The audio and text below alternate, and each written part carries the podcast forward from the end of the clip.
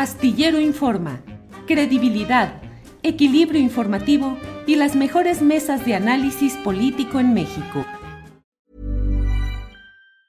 Hey, it's Ryan Reynolds and I'm here with Keith, co-star of my upcoming film If, only in theaters May 17th. Do you want to tell people the big news? All right, I'll do it. Sign up now and you'll get unlimited for $15 a month in six months of Paramount Plus Essential Plan on us. Mintmobile.com slash switch. Upfront payment of $45 equivalent to $15 per month. Unlimited over 40 gigabytes per month. Face lower speeds. Videos at 480p. Active Mint customers by 531.24 get six months of Paramount Plus Essential Plan. Auto renews after six months. Offer ends May 31st, 2024. Separate Paramount Plus registration required. Terms and conditions apply if rated PG. Jewelry isn't a gift you give just once. It's a way to remind your loved one of a beautiful moment every time they see it. Blue Nile can help you find the gift that says how you feel and says it beautifully with expert guidance and a wide assortment of jewelry of the highest quality at the best price. Go to BlueNile.com and experience the convenience of shopping Blue Nile, the original online jeweler since 1999. That's BlueNile.com to find the perfect jewelry gift for any occasion. BlueNile.com.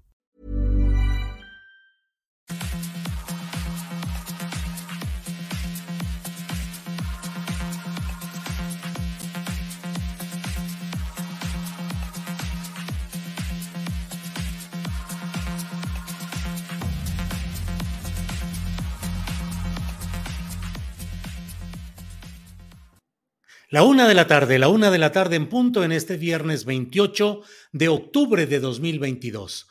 Muchas gracias por acompañarnos en esta transmisión. Ya fin de semanita por lo pronto, fin de mes también y nos acercamos al fin de año. Así es que eh, todo bien. Saludos a quienes van a descansar ya en este finecito de semana. Saludos a quienes al contrario van a redoblar esfuerzos porque prestan servicios o trabajan justamente en estas fechas de fin de semana. Gracias a todos, a todas. Gracias por estar en esta emisión. Saludos a quienes van llegando desde diferentes partes del país y del extranjero. Tenemos, eh, como siempre, información interesante. Tendremos hoy recomendaciones de fin de semana y la mesa del más allá. Así es que antes de entrar con nuestra primera eh, entrevista del día, que mire, se refiere a un tema muy peculiar. Es eh, acerca del gasto que están haciendo los gobiernos panistas del estado de Chihuahua y de la capital del estado, la ciudad de Chihuahua, eh, para apoyar una obra de teatro y están destinando más de 30 millones de pesos para 12 funciones que va a tener esta obra que dicen que va a acercar la cultura a los chihuahuenses, como si los chihuahuenses por sí mismos no tuvieran suficientes e importantes muestras de cultura. Pero bueno, ¿qué es lo que hay detrás de todo esto? Lo vamos a hablar en unos uh, minutitos más. Por lo pronto, déjeme ir con algo de la información relevante de este día. Déjeme ir de inmediato con lo que ha dicho el presidente de la República en relación con las mineras. Escuchemos. No hemos dado en casi cuatro años ninguna concesión minera nueva. Por eso siempre decimos que no somos iguales. No hay que olvidar que desde Salinas hasta el gobierno anterior se entregaron en concesión 120 millones de hectáreas del territorio nacional para la explotación minera. Nuestro territorio tiene 200 millones de hectáreas y durante el periodo neoliberal entregaron el 60% del territorio nacional para la explotación minera. El general Cárdenas fue el general que más, el presidente que más tierra entregó a los campesinos. Entregó en aquel entonces 18 millones de hectáreas para un millón de familias campesinas en todo el país. Y Felipe Calderón entregó 26 millones de hectáreas, pero para las empresas mineras nacionales y extranjeras. Nosotros no hemos entregado ninguna concesión. Se dio una ampliación precisamente aquí, Santa Rosalía. Santa Rosalía. Entonces ahí se hizo la consulta. Es la única excepción. Y fue una ampliación de una concesión que ya se había concluido. Bien, pues son datos interesantes para tener el contexto de lo que significa la entrega del territorio nacional para fines privados, de explotación privada. El presidente de la República también habló hoy sobre el tema del ejército. Mencionó que los conservadores son hipócritas porque usaron al ejército y a la marina para la guerra contra el narco. Escuchemos lo que ha dicho el presidente de la República. Se oponen los conservadores, hipócritas, porque ellos usaron al ejército y a la marina en su guerra contra el narcotráfico y lo hicieron violando la constitución, porque no estaba permitido. Ahora que se promueve esta reforma constitucional para que legalmente puedan ayudarnos las Fuerzas Armadas en labores de seguridad. Ahora, como hipócritas, hablan de que se va a militarizar el país, cuando ellos fueron los que iniciaron la guerra y permitieron graves violaciones a los derechos humanos. Pero bueno, afortunadamente se logró en la Cámara de Diputados, en la Cámara de Senadores, que se reformara la Constitución para que nos sigan ayudando las Fuerzas Armadas en materia de seguridad, para proteger a nuestro pueblo. Eso ha dicho el presidente de la República en este tema delicado. También ha hablado hoy el presidente de la República en relación con lo que ayer dio a conocer en un foro del Senado eh, el político Manuel Espino Barrientos, que usted sabe fue presidente nacional del PAN, fue le levantó la mano a Felipe Calderón como triunfador en las elecciones de 2006, en las de 2012 le levantó la mano como triunfador a Enrique Peña Nieto del PRI y en 2018 le levantó la mano como triunfador electoral a Andrés Manuel López Obrador de Morena. Fue director del Servicio de Protección Federal, que es como la policía interna del gobierno para cuidar sus instalaciones, sus edificios, en fin. Y bueno, este personaje dijo ayer que él eh, le dijo al presidente de la República que le presentaría una propuesta muy eh, aventurada, muy atrevida en materia del tema de cómo pacificar al país y en el caso concreto proponiendo dialogar, negociar llegar a acuerdos con grupos del crimen organizado.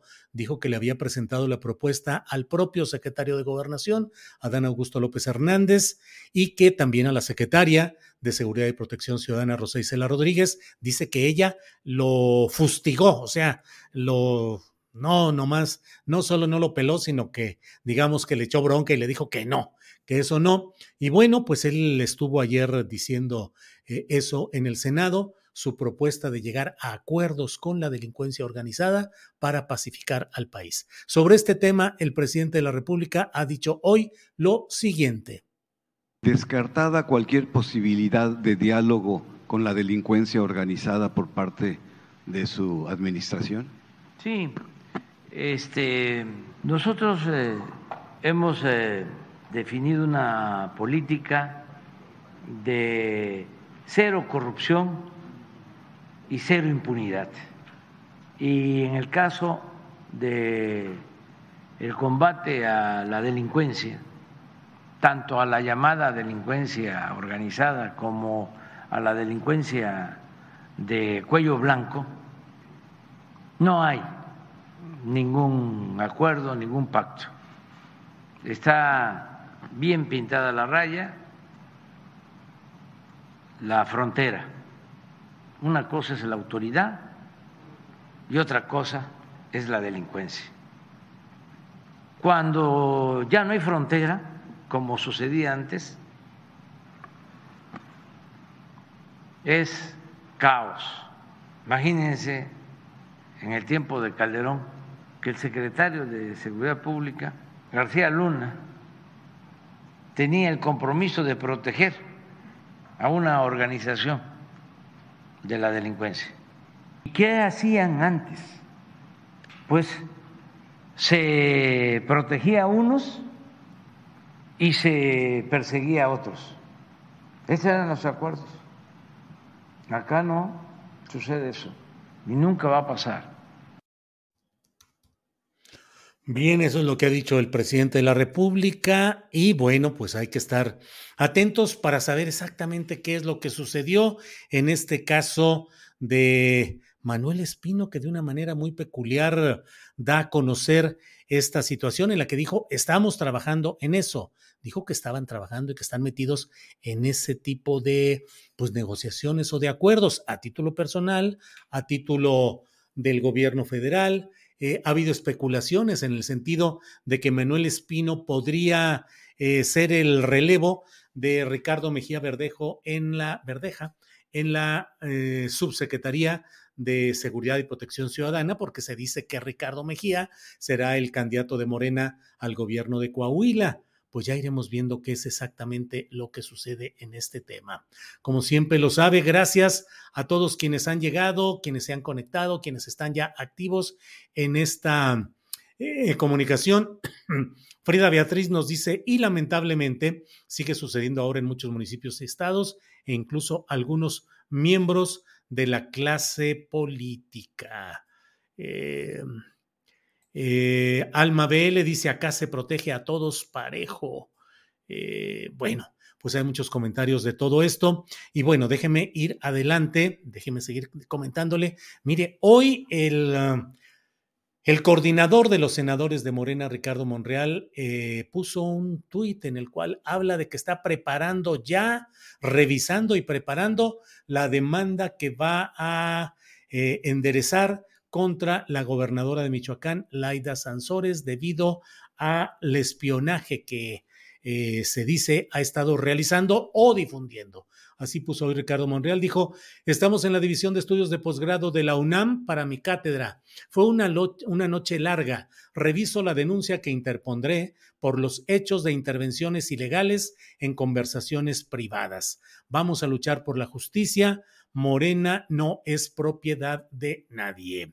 Bueno, pues eso es lo que dice Ricardo Monreal. Leí también hoy un hilo muy interesante del abogado Gabriel Regino, quien en pocas palabras dice que lo que hemos mencionado aquí, lo que yo he planteado, eh, sin la precisión jurídica que lo hace el propio eh, Gabriel Regino, abogado, doctor en Derecho, especialista en asuntos penales, eh, quien dice que todo aquella persona que conoce de un acto de espionaje o de difusión de hechos que puedan ser de esta índole, debe hacerlo del conocimiento de la agencia del Ministerio Público eh, para que se inicie un proceso judicial, pero no difundirlo por su cuenta que eso constituye un delito. Y dice que ese delito si llega a eh, procesarse por la vía de todo lo que hay ahí pendiente, pues no alcanzaría a mm, realizarse eh, porque implicaría una comisión de un delito que podría llevar a la destitución del cargo. Bueno, es la una de la tarde con 12 minutos. Déjeme ver porque eh, todo este tiempo hemos tenido em, la oportunidad de ir adelante. Eh, a ver, espéreme tantito es que tengo aquí ya empalmadas dos eh, entrevistas. Eh, no, pues vamos con Máximo Jaramillo, que es a quien le toca en este momento. Todo el tiempo anterior estuvimos haciendo tiempo para poder hablar sobre el caso de Chihuahua, pero pues la verdad es que hasta hace unos minutos se ha conectado. Entonces, em, vamos, vamos, eh, Alex, con Máximo E. Jaramillo. Bien, Vamos a hablar ya con él. Mire, lo que sucede es que hay un tema muy relevante y muy interesante. Max Jaramillo es economista, doctor en sociología, investigador y profesor especializado en percepciones sobre desigualdad y pobreza. Es el creador de este portal, de esta cuenta de redes sociales muy interesante que se llama Gatitos contra la desigualdad. Y el tema en este momento es el tema relacionado con la gentrificación en la Ciudad de México por Airbnb. El gobierno de la Ciudad de México y la UNESCO establecieron una alianza para promover a la ciudad como capital del turismo creativo y destino para los nómadas digitales. Max, buenas tardes. Buenas tardes, Julio. Muchas gracias por, la invitación y la verdad es que eh, seguimos mucho el programa desde quienes estamos detrás de Gatitos contra la Desigualdad. Entonces, un gusto poder platicar contigo y con tu audiencia de estos temas, tal cual de, de la crisis de la vivienda que vemos que para los jóvenes es muy claro y no hay forma de, de ignorarlo. Entonces, muchas, muchas gracias por la invitación. Al contrario, Máximo. De entrada, por favor, danos el contexto. El gobierno de la Ciudad de México y Airbnb llegaron a un acuerdo. ¿En qué sentido?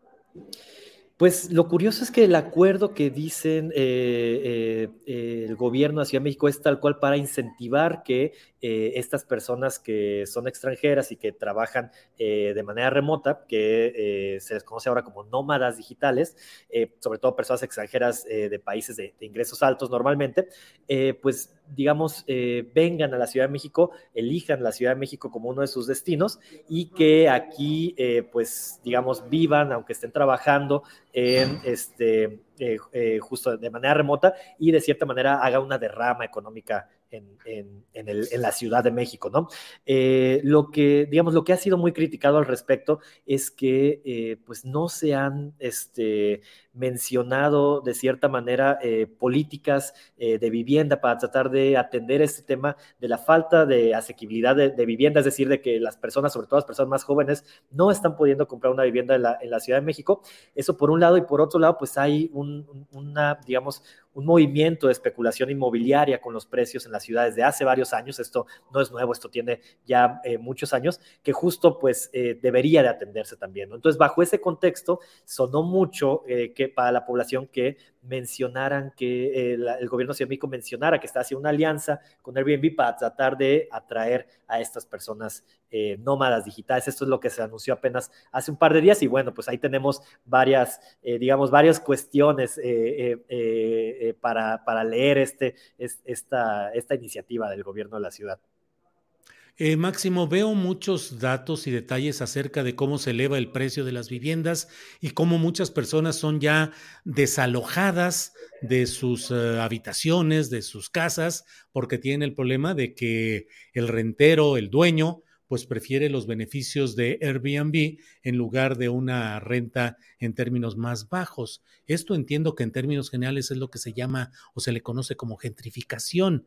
Eh, no sé si es el término exacto, pero en el fondo el gran problema es que pareciera que de pronto la Ciudad de México con eh, todo lo que tiene y que es de todos, pues pareciera estar siendo encaminada a que ahora sea disfrutable y manejable por personas, y aquí hay que tener mucho cuidado. Tuve incluso el cuidado en el título de esta presentación de no mencionar lo de extranjeros. No es una cuestión de xenofobia, es una cuestión de ver cuál es el interés de quienes ya están asentados en una ciudad y que hubiera una regulación interesante y bien hecha para quienes deseen llegar hasta, hasta estos lugares máximo.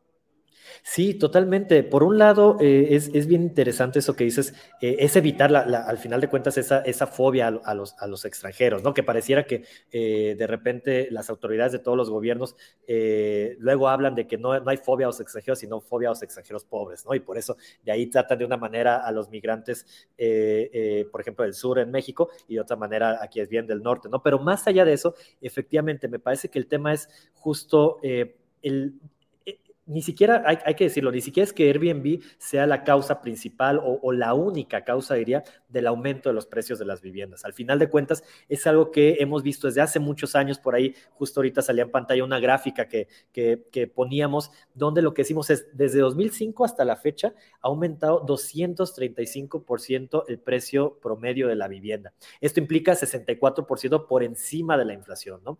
Y eso hay que decirlo, es, es inflación de todas las viviendas en en la Ciudad de, México, no, no, solo de la Condesa, Polanco y, no sé, de la Roma, sino son todas las viviendas, ¿no?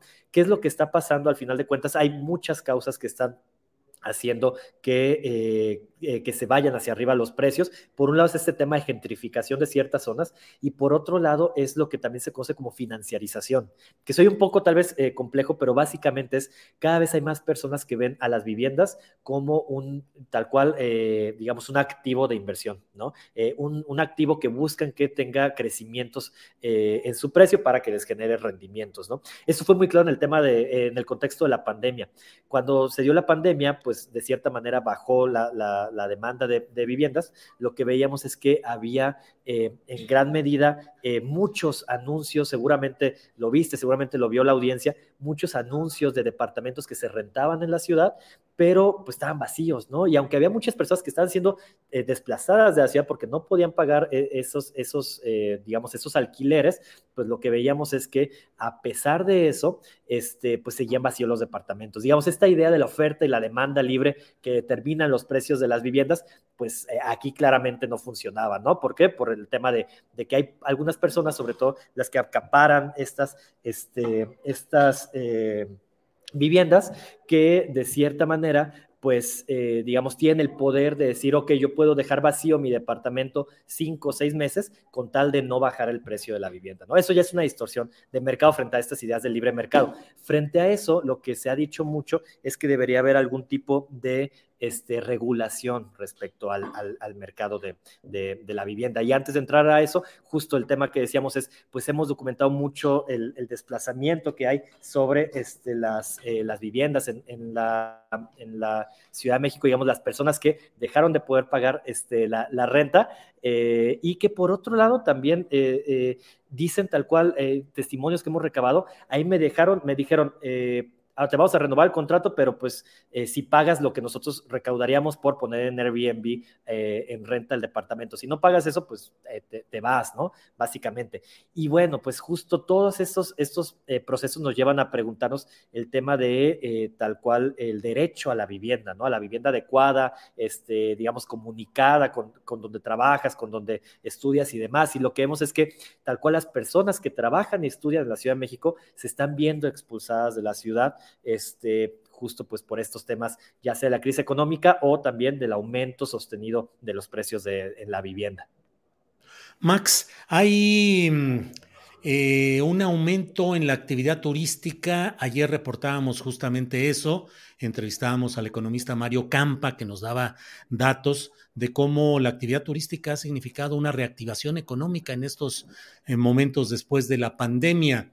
En la Ciudad de México hay una enorme presencia cada vez más de visitantes extranjeros. E insisto, ni remotamente se trata aquí de que adoptemos una actitud xenofóbica o de rechazo a los visitantes y a los extranjeros, al contrario, pero sí sucede que de pronto el ambiente comercial se encarece que lo que eran las gorditas de a cierto precio ahora están más caras, que en algunos lugares privilegian la llegada de quien lleva eh, o bien dinero extranjero, divisas, o bien que va a consumir sin mucho problema por los precios porque el cambio de su moneda le permite tranquilamente pagar lo que sea aquí.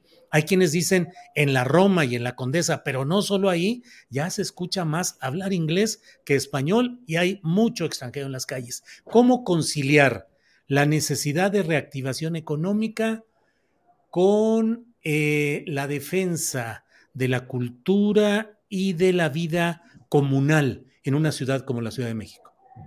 Sí, la verdad lo, estás eh, planteando perfectamente, Julio. O sea, al final de cuentas, el turismo genera derrama económica, ¿no? Y eso es algo que gobiernos durante décadas en México han promovido. El tema es quién se queda con esa, derrama económica, ¿no? Me parece que es, que es muy importante y quién se ve beneficiado. Al final de cuentas, se puede esparcir, de, distribuir de muchas maneras, pero sobre todo este tipo de turismo, eh, pues digamos, no es que... Eh, eh, justo en, la conferencia cuando se, presentaba esta propuesta de alianza con Airbnb, se hablaba de este caso de alguien que se queda en Xochimilco y que consume en Xochimilco local y demás, ¿no?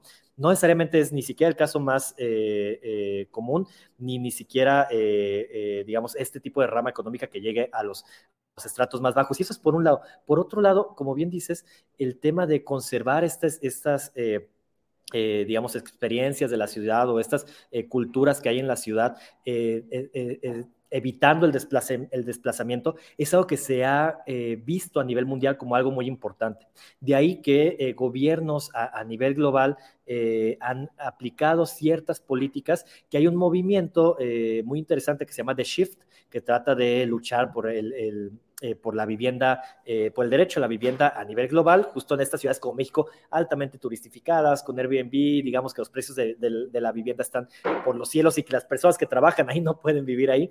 Y lo que han hecho es distintas, eh, digamos, regulaciones al, tema, al mercado, al tema de Airbnb, al, al mercado de la vivienda, que, convivan también con el turismo, ¿no? Y que, de, que permitan que haya un turismo este, sostenible, ¿no? En ese sentido, lo que dicen es, eh, o lo que han aplicado de cierta manera eh, en distintos gobiernos, y lo que dice este, este, esta propuesta de The Shift es tal cual tener cuidados, ciertos cuidados, por ejemplo, limitar el uso de las viviendas eh, de rentas de corto plazo. ¿Por qué? Porque existen los hoteles, ¿no? Y, básicamente tienen regulaciones y, tributaciones sumamente distintas. Dicen limitar en la medida de lo posible, sobre todo también pedirles si, si las empresas como Airbnb trabajan en en, la ciudad, pedirles que, que compartan sus datos, algo con lo que, con lo que se hacen muchos cálculos por parte de, la, de, de las secretarías de turismo en, la, en, México, es que los hoteles comparten sus datos, pero Airbnb no, no estamos seguros de cuántos datos comparte con, con el gobierno. Por otro lado, también evitar que, el, eh, digamos, que Airbnb entre de manera desregulada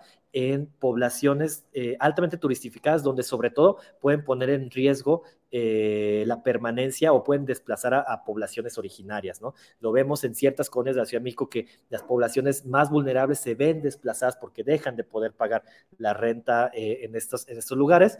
y bueno, pues al final de cuentas también algo bien importante es que la vivienda nueva que se construya no esté dedicada justo a, Airbnb. Y, con esto me salgo de Guadalajara, digo, de, de Ciudad de México. En Guadalajara vemos algo muy muy similar. En Guadalajara hay un proyecto de repoblar el centro histórico, donde varios de esos departamentos, pues básicamente que, proponen hacer, eh, son de 30 metros cuadrados, básicamente pensados y ahora ya los anuncian en venta para Airbnb, ¿no? Para poderse en Airbnb. Entonces, son muchas las políticas que pueden hacer los, los gobiernos para tratar de, de llevar un mejor equilibrio entre sí fomentar la parte turística, pero también pues fomentar el derecho a la vivienda de su ciudadanía, ¿no? Max, te agradezco mucho la posibilidad de platicar sobre este tema, que nos hayas dado datos, enfoque, contexto, las propuestas de organizaciones como The Shift. Eh, cierro solo preguntándote algo que ya dijiste en, esta, en este planteamiento inmediato, pero bueno, lo vemos en el área metropolitana de Guadalajara, en Ajijic, en Ensenada, en Oaxaca, en Mérida, en San Miguel Allende. San Miguel de Allende, San San Miguel de Allende. Este ¿Qué sucede ahí? Estamos en presencia.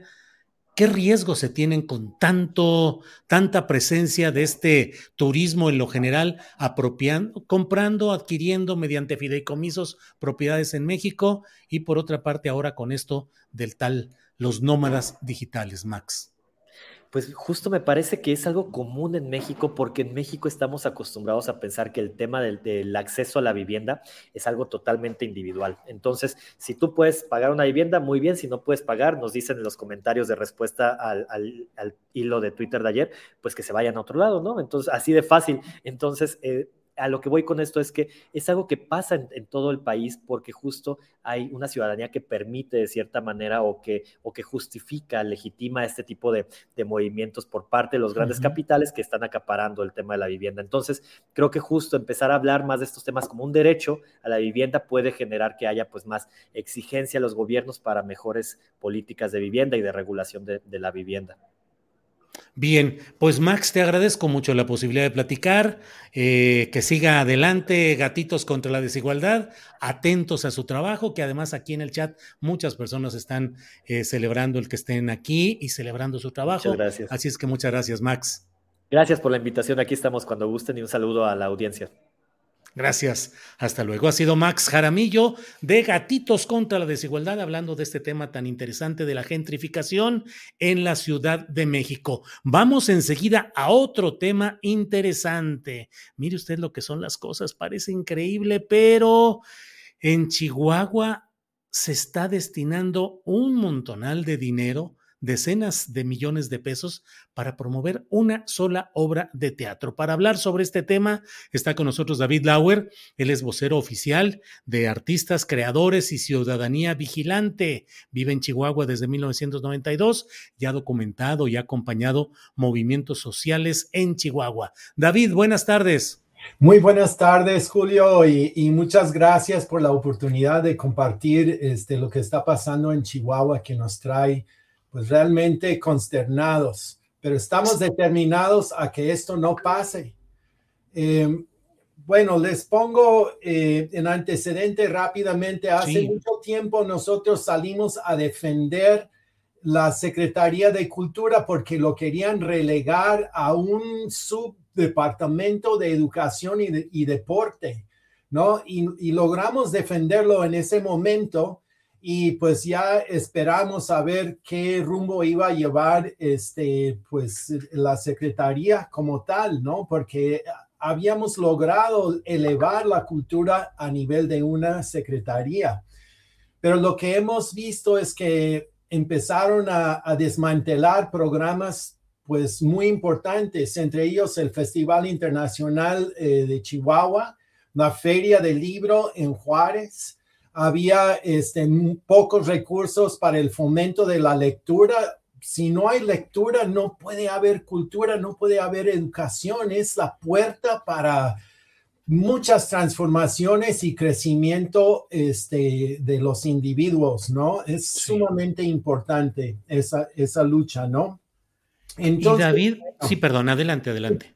No, bueno, eh, eh, realmente el movimiento que se está gestando gracias a, este atraco este, terrible de, la cultura es un movimiento vibrante, plural, apartidista de creadores, de creadoras y eh, de arte y de otros este, ámbitos de vida. Y, también queremos involucrar a la ciudadanía porque la, cultura es un derecho colectivo.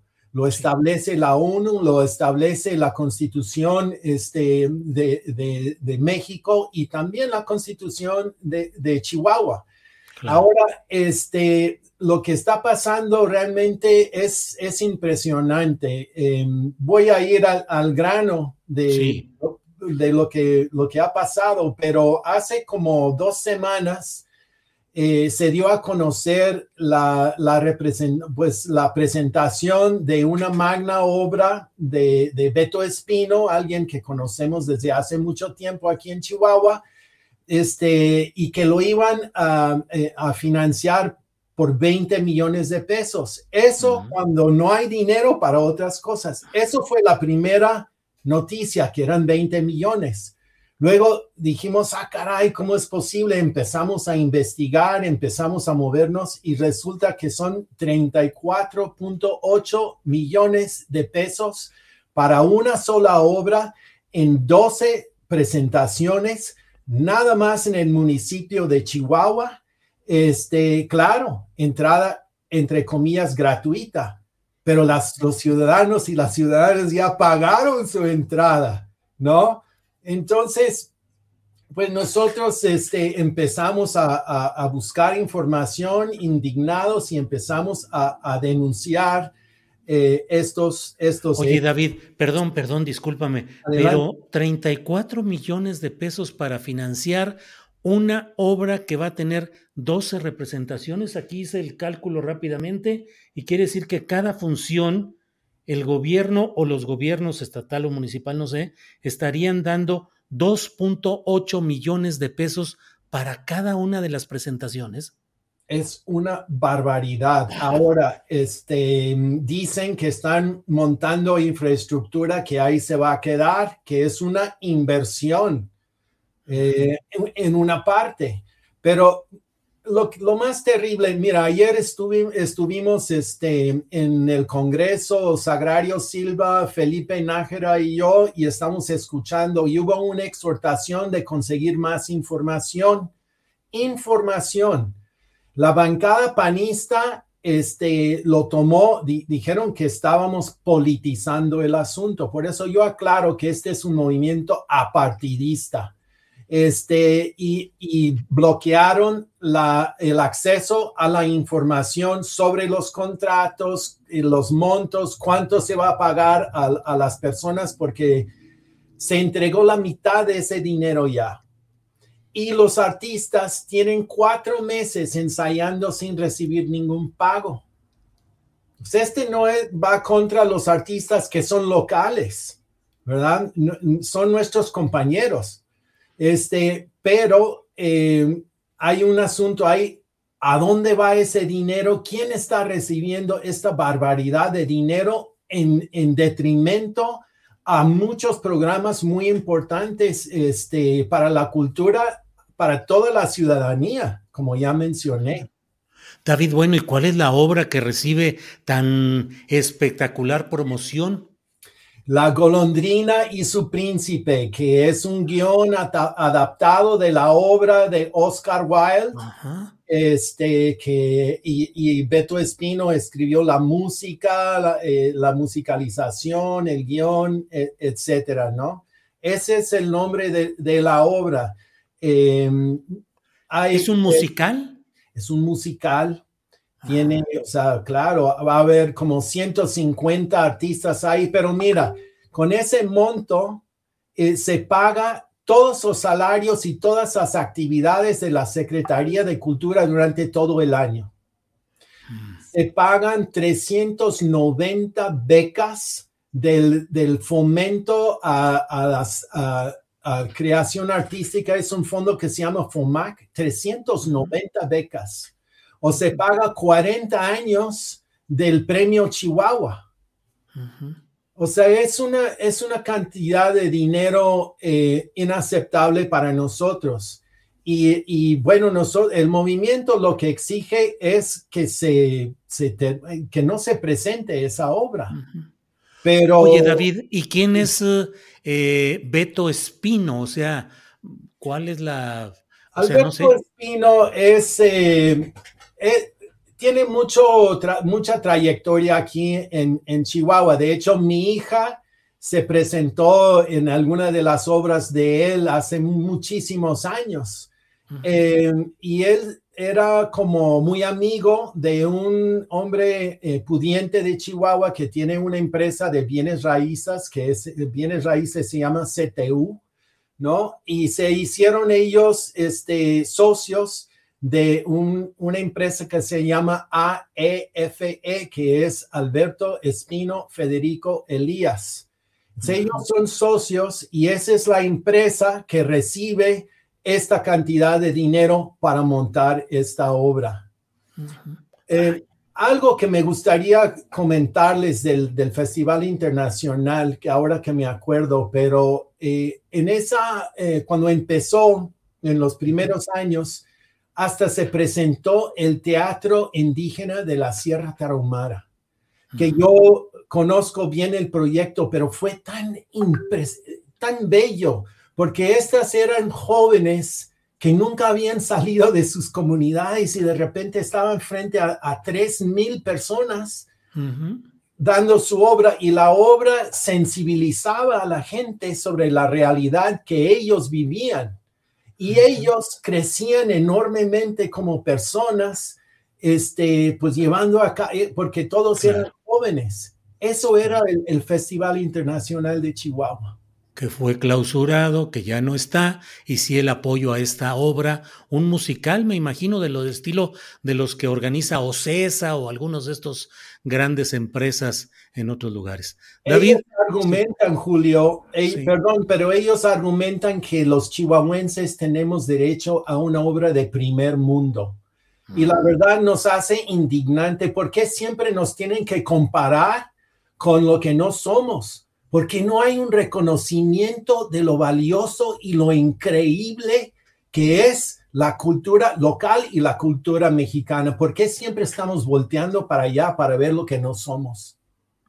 David, agradezco mucho el que nos hayas permitido asomarnos a este tema que sé que tiene inquietos algunos funcionarios de los gobiernos estatal y municipal eh, y Esperemos a ver el lunes, a ver qué sucede, retomemos comunicación para ver qué dicen las autoridades y qué es lo que avanza en este tema, si nos permites, David. Claro que sí. Muchísimas gracias, Julio, por la oportunidad y pues aquí estamos luchando. Muy bien, David. Muchas gracias. Y el lunes retomamos el tema, a ver qué responden las autoridades, a ver qué novedades hay. David Lauer, muchas gracias. Hasta luego. Hasta bueno, pues ya está usted enterado, una obra de teatro por la cual se están invirtiendo 2.8 millones de pesos por cada una de 12 presentaciones de un gran musical en Chihuahua, para que los chihuahuenses tengan acceso a la cultura, a la que, pues qué, no tendrán, no habrá, vaya que la hay, y mucha en Chihuahua. Bueno, vamos con otro tema, vamos con otro tema. Eh, que es igualmente interesante. Mire, vienen elecciones en el Consejo Nacional del Notariado Mexicano. Usted sabe lo delicado y lo importante que es el manejo de los asuntos notariales, pero que una de las aspirantes a presidir esta organización es impugnada debido a presuntas faltas de requisitos de elegibilidad, de falsificación de documentos, en fin, para hablar justamente de todo este tema que está interesante es que están con nosotros eh, los notarios, Juan Carlos Barrón Cerda, notario 27 en San Luis Potosí, a quien saludo. Juan Carlos, buenas tardes. Mi querido Julio, un gusto saludarte. Eh, gracias por darnos la oportunidad de estar ante tu prestigiado auditorio. Sabes el respeto y el aprecio tan grande que te tengo. Gracias, Juan Carlos, muy amable. José Eugenio Castañeda, notario 211 de la Ciudad de México y consejero honorario de la Unión Internacional del Notariado. Gracias, Eugenio, por estar aquí. Gracias, Julio, mucho gusto y gracias por abrirnos este espacio. Buenas tardes. Bueno, en cuanto se incorpore probablemente Alberto Rodríguez Calderón, lo tendremos. Él es notario del estado de Pachuca, de Hidalgo, y bueno, ya lo iremos viendo. Juan Carlos, ¿de qué se trata? ¿Qué es lo que está pasando respecto a una candidatura a presidir el Colegio Nacional del Notariado? Fíjate, Julio, que el Colegio Nacional del Notariado Mexicano tiene una directiva y es encabezada obviamente por un presidente. Este, esta directiva dura dos años la renovación actual está por llevarse a cabo el próximo mes de noviembre. Están inscritas dos planillas. Te quiero decir que yo no iba a participar apoyando a ninguna, pero me llegó una información que fue sumamente preocupante a, a mi privado, a mi oficina, porque de una de las aspirantes que se llama la licenciada Guadalupe Díaz Carranza, eh, nos dimos cuenta que los requisitos que establecía la ley del notariado para el estado de Oaxaca, cuando ella obtuvo su patente o su nombramiento de notario, no fueron cubiertos ninguno de los requisitos, reitero, que establecía la ley del notariado. Eso nos llevó a una gran preocupación a mí y a muchos notarios. Yo sí, este, te debo decir que aquí hay una parcialidad manifiesta de mi parte, pero más que por ir por el candidato este, contrario, es porque ella no puede representar al notariado. Déjame te explico y te doy un poco de los antecedentes. Ella cuando aspira a, a ser notaria tenía 28 años. La ley del notariado establece, del estado de Oaxaca, establecía en el 2004 que ella debería de tener como mínimo 35 años. Debería de tener una residencia por lo menos de 5 años en su estado. No lo tenía porque ella estudiaba en Puebla, en la Universidad de las Américas, cuando obtuvo su título. No tenía ni tres años de haber terminado, obviamente el tiempo lo pasó en Puebla. Y por último, ella este, como abogada no reunía tampoco los cinco años que la ley del notariado del estado de Oaxaca le exigía para poder ser notario. Esto fue este, algo que nos causó mucha sorpresa. Nos llegó la información, se buscó en los archivos de Oaxaca, este, ella misma presentó un expediente al colegio y se evidenciaba con serias contradicciones porque su acta de nacimiento, donde ella tenía 28 años al momento de, obtener su nombramiento, era completamente diferente con su nombramiento donde tenía que ella, donde ella, donde se asentaba que ella tenía 35 años. Ese nombramiento está firmado por ella misma y por el propio gobernador. ¿Qué pasó ahí? Es una cosa sumamente grave. Y esto tiene consecuencias eh, muy lamentables para el notariado, porque el notariado es una institución seria, es una institución de prestigio. Es, es eh, eh, yo le hemos llamado que es una de las últimas líneas de confianza que tiene la sociedad mexicana. ¿Por qué? Porque en pocas instituciones se confía tanto como en el notariado. ¿Qué van a decir los detractores? ¿Qué va a decir la sociedad mexicana cuando se enteren de que nuestra próxima dirigente, si llegara a ser electa, no cubría los requisitos para ser notario? Es decir, está envuelta en una ilegalidad. Su nombramiento es nulo de pleno derecho porque va en contra del orden público, de las, de las disposiciones de la ley del notariado para el Estado de Oaxaca. Eso nos ha llevado a, reflexionar. Mira, te quisiera poner un ejemplo de lo que esto significa en una institución similar, eh, también de mucho prestigio. Por ejemplo, y, lo, lo, he ejemplificado de esta forma ante otros foros. ¿Qué pasa si el presidente de la República, cuando se trate de renovar el nombramiento de un ministro, presentara dentro de la terna a una persona que no tiene 35 años como exige la Constitución, sino tuviera 36, perdón, 33 o 28. O bien si no tuviera los 10 años que exige la ley de ser abogado, nada más tuviera dos o tres. O si no hubiera residido en México, como lo exige la Constitución, hubiera estado haciendo una maestría en Madrid o en, en cualquier otro lugar del mundo. Es exactamente lo mismo que acontece con el nombramiento de Guadalupe Díaz Carranza. Ella ni tenía eh, la edad, no tenía los años de ejercicio como abogado y tampoco tenía la residencia como lo exigía la ley del notariado del Estado de Oaxaca. ¿Qué pasa con un ministro, un, aspirante a ministro de la Corte que no cumpla con esos requisitos? Seríamos una burla internacional. ¿Y qué crees, Julio? vamos a tener un congreso internacional del notariado de tipo latino. Vienen los notarios de todo el mundo a un congreso en Cancún en diciembre. ¿Qué, vamos a hacer la burra, la burla internacional. Gracias, Juan Carlos, muy amable. Eugenio Castañeda, que es además de notario en la Ciudad de México, es consejero honorario de la Unión Internacional del Notariado. Eh, ¿Qué nos dice Eugenio sobre este tema? ¿Qué implica? Eh, gracias, Julio. Pues mira, eh, Juan Carlos lo ha resumido de manera muy puntual. La preocupación que tenemos muchos notarios del país, y aquí estamos representados tres estados, ¿no? La Ciudad de México, San Luis, Hidalgo y muchos notarios del país, tenemos la preocupación de lo que puede pasar si esta persona puede llegar a ocupar la presidencia del Colegio de Notarios en principio, ella, por dignidad y decoro, no debió haberse eh, postulado al puesto de notaria si sabía que no cumplía de antemano con eh, la legislación de su estado, que le exigía, como ya se dijo, una edad mínima de 35 años, eh, una residencia de 5 años en el estado, una trayectoria profesional después de haberse recibido como abogada de 5 años, y estos tres requisitos fundamentales no, los, no los cumplía. Eh, lo único que me explico es que, bueno, pues había ahí un trato previo con el, con el gobernador, eh, con alguien más que le dijo, no te preocupes, eh, y pues nos brincamos la ley y nadie se va a dar cuenta. Pero resulta que, bueno, pues ella lleva ya desde el 2004 ejerciendo como notaria, eventualmente, como dijo Juan Carlos, una, hay, una, hay una nulidad ahí latente en su, en su nombramiento y de, de, hecho una nulidad latente en todas las escrituras y actuaciones notariales que ella, que ella haya hecho durante este tiempo.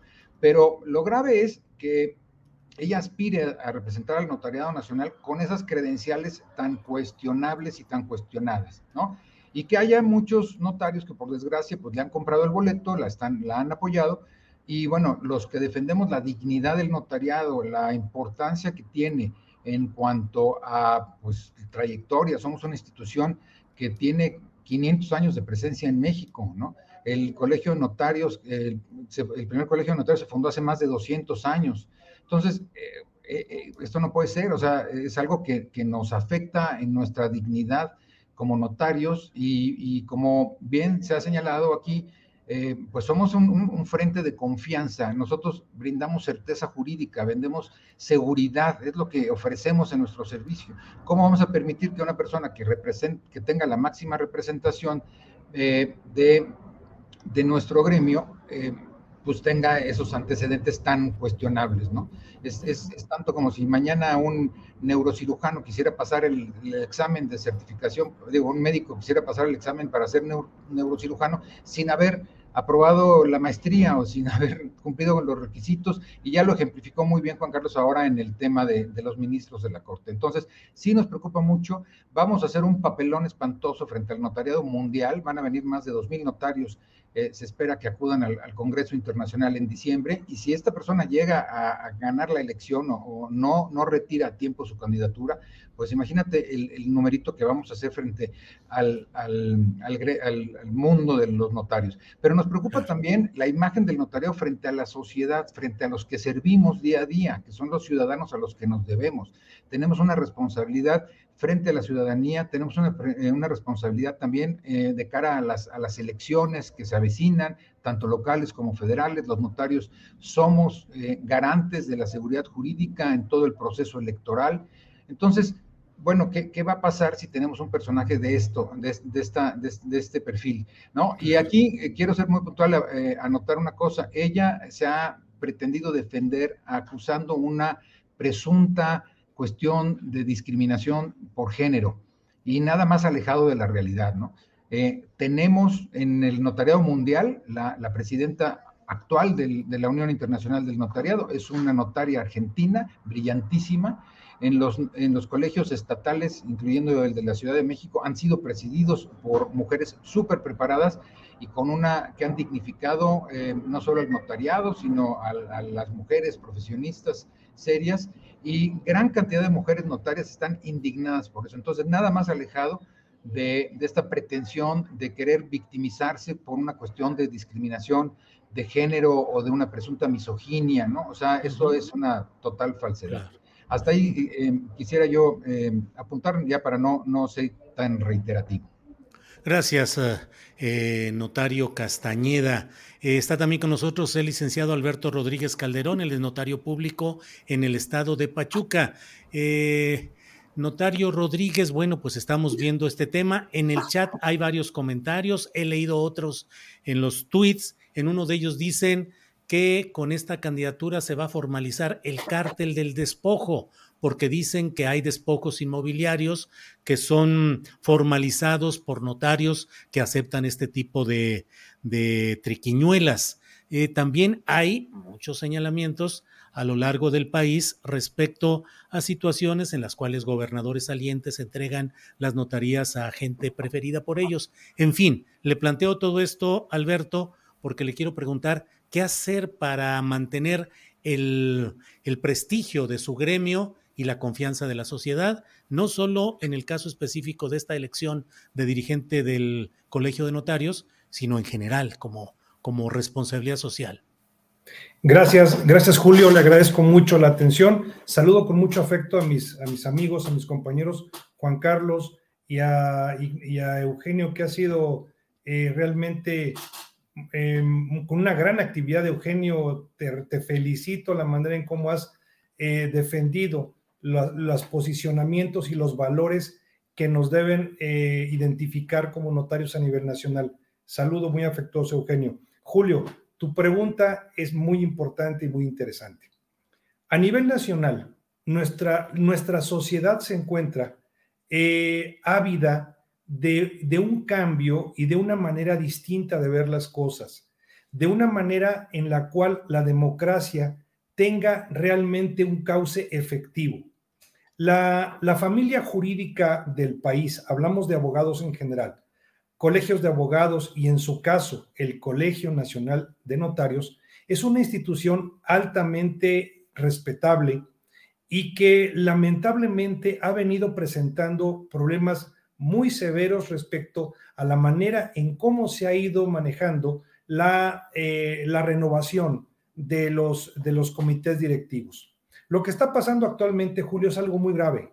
Es algo realmente que impacta la vida la vida notarial y como tú bien lo dijiste, la vida de, los, de las personas que por ley, por disposición legal, estamos eh, en, el, en el trabajo de darle certeza y de darle seguridad jurídica a todos los mexicanos en aras de que exista un nivel de gobernabilidad importante en el país.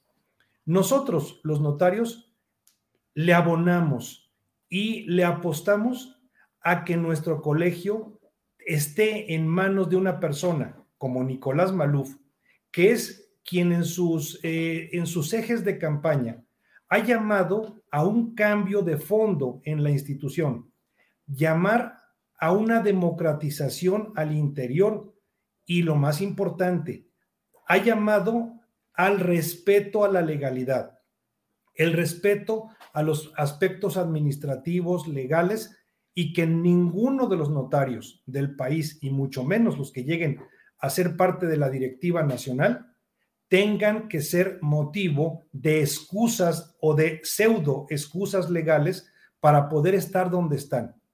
En este caso, eh, nosotros como notarios tenemos que evolucionar hacia un sistema mucho más eh, equitativo, mucho más democrático.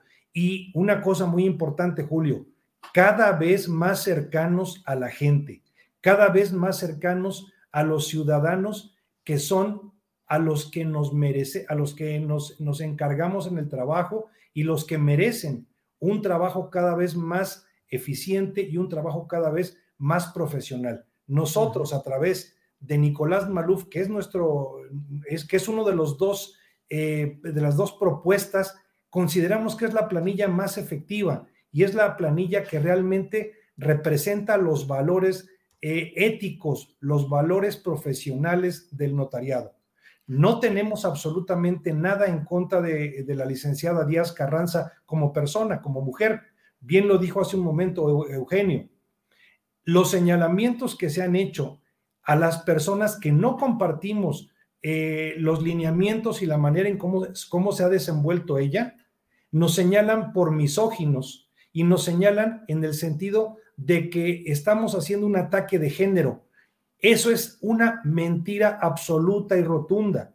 Si Guadalupe Díaz fuera hombre, lo señalaríamos exactamente igual, porque la honestidad y la verdad no tiene género, Julio.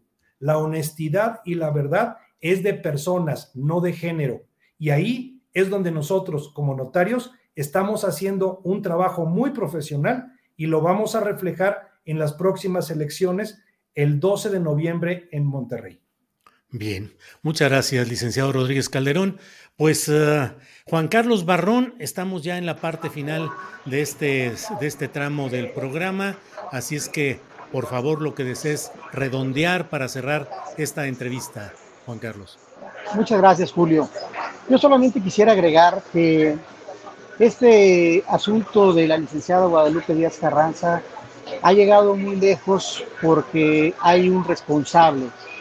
Y yo sí quiero decir que la responsabilidad histórica de lo que sucede en la elección quiere llegar a ganar y las consecuencias de lo que pase con el notariado, los cuestionamientos que no solamente hagan los colegios de abogados, las asociaciones de juristas, las barras, todos los detractores que de por sí tienen muchos enemigos, el notariado, que se aduce que es una posición privilegiada y monopólica, va a ser eh, culpa del actual presidente Guillermo Escamilla.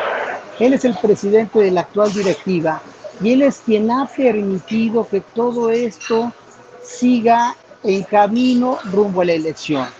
Te quiero decir que hay, nosotros tenemos dentro del Colegio Nacional un órgano que está compuesto por los expresidentes del Colegio Nacional, se le denomina decanato. Eso es la máxima autoridad y además funge como si fuera un colegio electoral. Bueno, se les escondió esta información por parte del presidente y de parte de su directiva para que no tuvieran acceso a ella. Y al no tener acceso a ella, obviamente, fue procedente la, el registro de su planilla. Por eso es que esta elección sigue y no existe una descalificación por parte del órgano que tenía las facultades en un momento dado para haber suspendido eh, la planilla correspondiente ante las faltas graves que hoy te estamos exponiendo.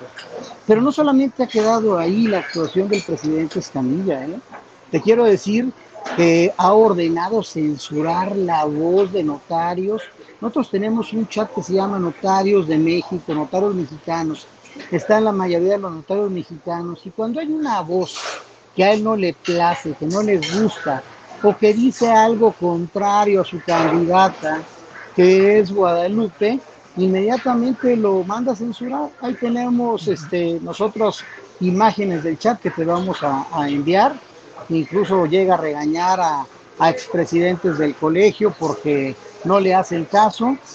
Su actitud ha sido realmente de censura, ha sido de una este, parcialidad cuando por su investidura debería ser un ente imparcial, no solamente su investidura como presidente, sino como presidente del notariado, a quienes representa. Nuestra función en, esencia es imparcial. Ahora imagínate él como presidente de la institución imparcial y no es imparcial. Este, esto ha sido este, sumamente grave, doloroso. Este, bueno, yo estoy corriendo el riesgo de que me expulse, probablemente ya ni pueda llegar a, a votar a la asamblea, porque seguramente me va a expulsar este, en base a los antecedentes que hemos estado viendo, como él se conduce. Y desde luego por una falta de objetividad este, manifiesta. Este, ¿Qué intereses habrá? ¿Qué se quiere cubrir? No lo sé, pero es muy grave. Esperemos que esto no tenga consecuencias para el notariado. Aprecio una vez más este espacio tan lindo que tú nos ofreces, Julio. Mi abrazo y mi cariño siempre. Muchas gracias, gracias a los notarios Barrón Cerda, gracias Juan Carlos, gracias, hasta luego, gracias al licenciado Alberto Rodríguez Calderón, gracias a José Eugenio Castañeda. Sí, Alberto.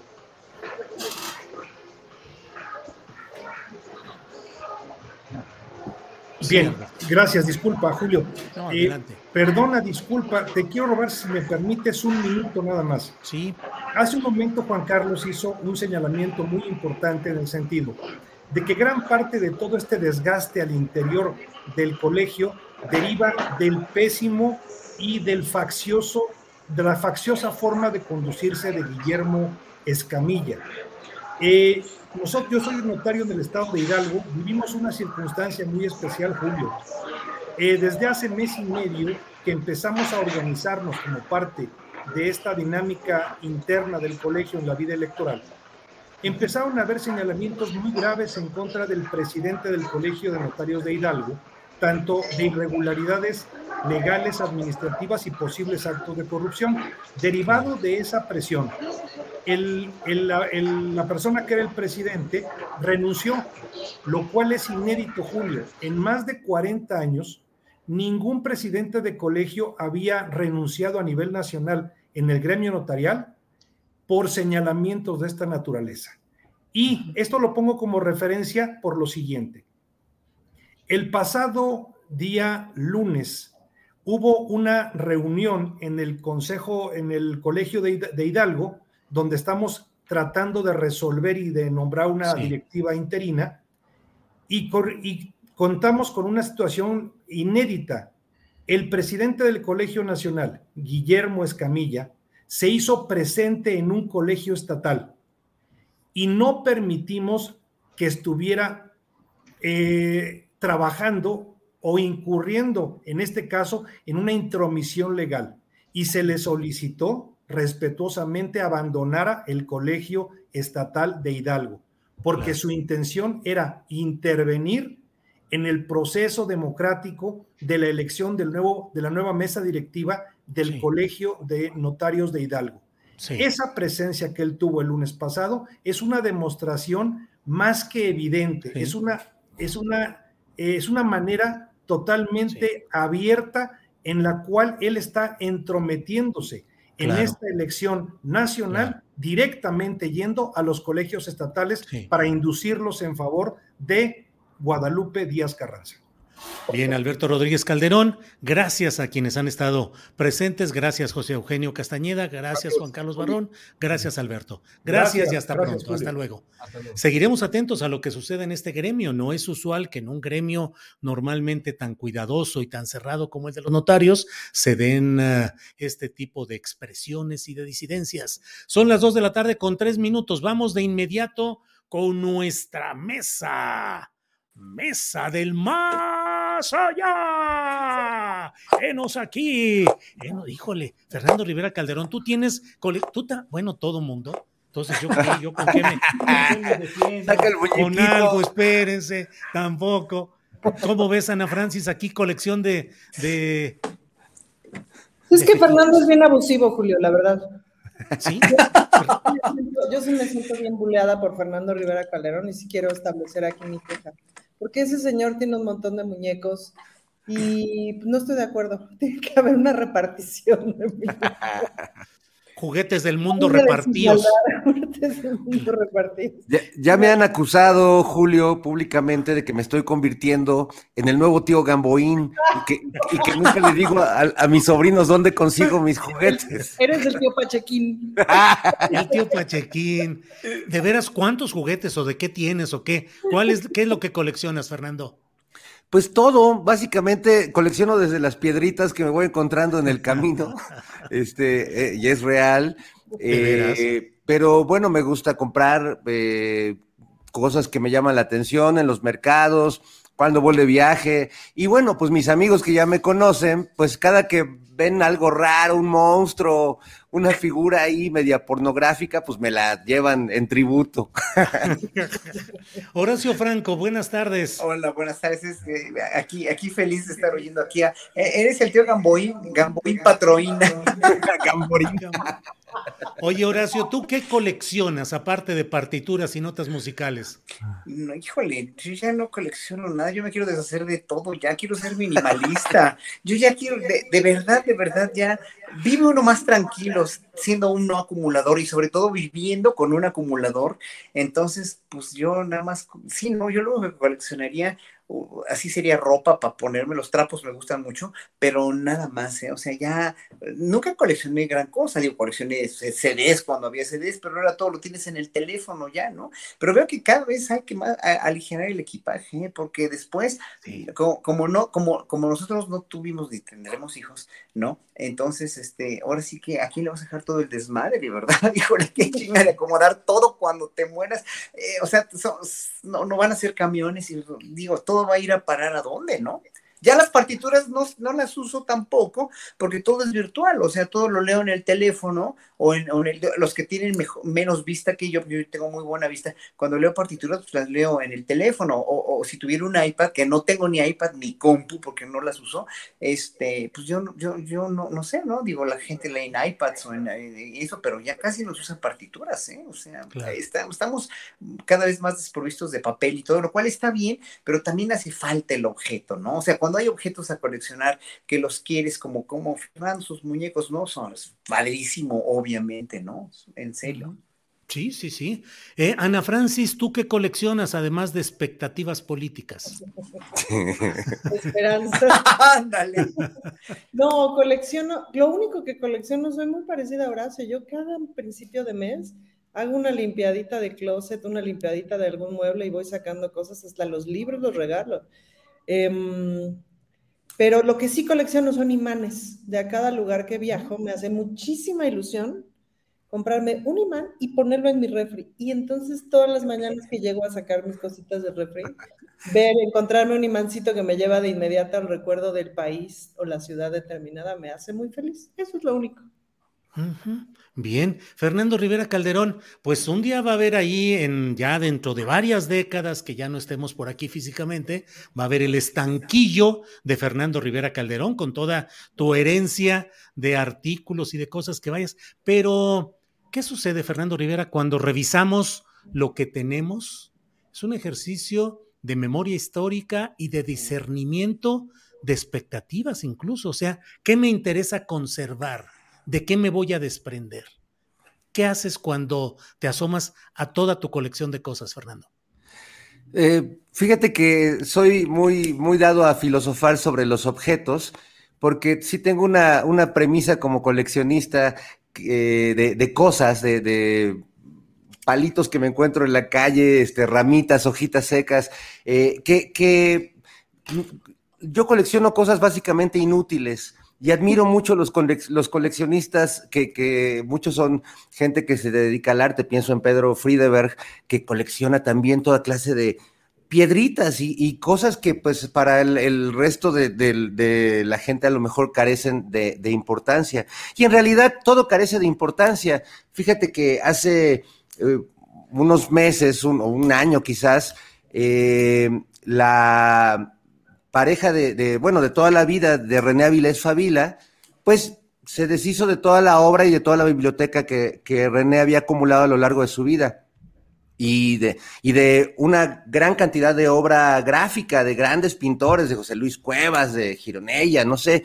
Eh, y la entrevisté eh, junto con eh, mi querido amigo Jairo y le preguntábamos cómo se había desprendido de todo eso que había acumulado junto con su marido toda la vida. Y decía, bueno, pues es que yo ya lo disfruté toda la vida y es tiempo de que esta obra y estos libros pues sean leídos por otras personas y, y a mí me gusta esa idea de que las cosas circulen. Yo eh, luego este, detengo a los señores del servicio de la basura porque traen colecciones de discos o de libros y pues se los se los recompro y los regreso a mi casa. Igual que cuando mi mamá me tiraba mi chamarra de la libertad o mis zapatos y alcanzaba al señor de la basura y le decía, oiga, ¿dónde lleva eso? Es mío. y este, y así es una lucha contra, finalmente contra lo efímero de nuestras vidas, contra lo frágil de todo. Creo que los que guardamos cosas, y más yo que soy rata en el zodiaco chino, que tengo este, esa vocación de acumular, sobre todo cosas inútiles. Qué bueno, porque si no sería Salinas Pliego, imagínense qué feo. acumular dinero, acumular dinero es de muy mal gusto. Exactamente, dice aquí Juvenal Mendoza que está en el chat. Dice, yo lo único que acumulo son años. Pues está bien también, pues, acumularlos. De ahí sí Un nos saludo no aquí a Juvenal, ya le contesté, es muy simpático eso.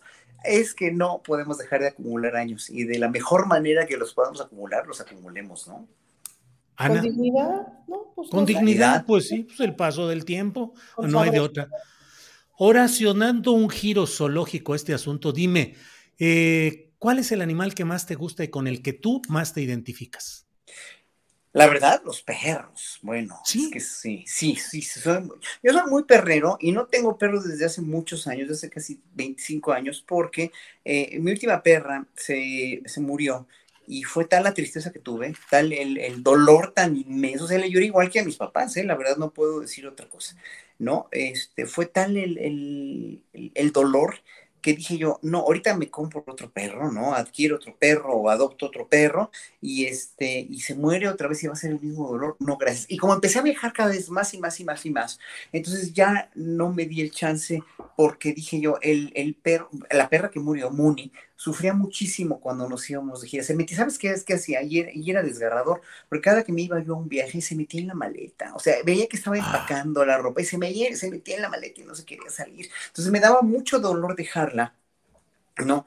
Y entonces ya decidí no tener un perro porque sufren muchísimo cuando tú te vas. O sea, si tú vas a tener un perro o un hijo por egoísmo, mejor no lo tengas, ¿no? O sea, eh, por, por, satisfacer tu mamiedad, tu papiedad o tus instintos, mejor no lo tengas. Si le vas a dedicar todo lo mejor de tu vida y vas a estar con él y lo vas a cuidar y querer, yo sí los querría, obviamente, ¿no? Pero empecé a viajar tanto que pues casi que seis meses del año estaba yo fuera de México, ¿no? Antes de la pandemia eran tres, cuatro, cinco meses, a veces más, seis meses fuera de México y no podía yo estar cuidando un perro porque sufren mucho, ¿no? Entonces, por eso ya, yo, yo sí me identifico mucho con el perro y porque además es un amor incondicional y, es un amor, pues es un amor muy patológico, se ha dicho mucho, ¿no? Pero es el, el, el, amor de los amores animales, pues el, de los más grandes que puedas tener, porque un gato, y me fascinan los gatos por elegantes, por sagaces, por finos, pero pues tú no vives, el gato no vive contigo, tú vives con él, ¿no? Y te manda la chingada cuando quiera. sí, sí, sí, sí, así es, así es. Bien, Horacio. Ana Francis, ¿qué animal te provoca repelencia y no lo soportarías? No sé. Me caen bien en general. Creo que los babosos no. Eso es algo, ¿verdad? Lo que es así. Personas babosas Salvo Fernando Rivera Calderón, no.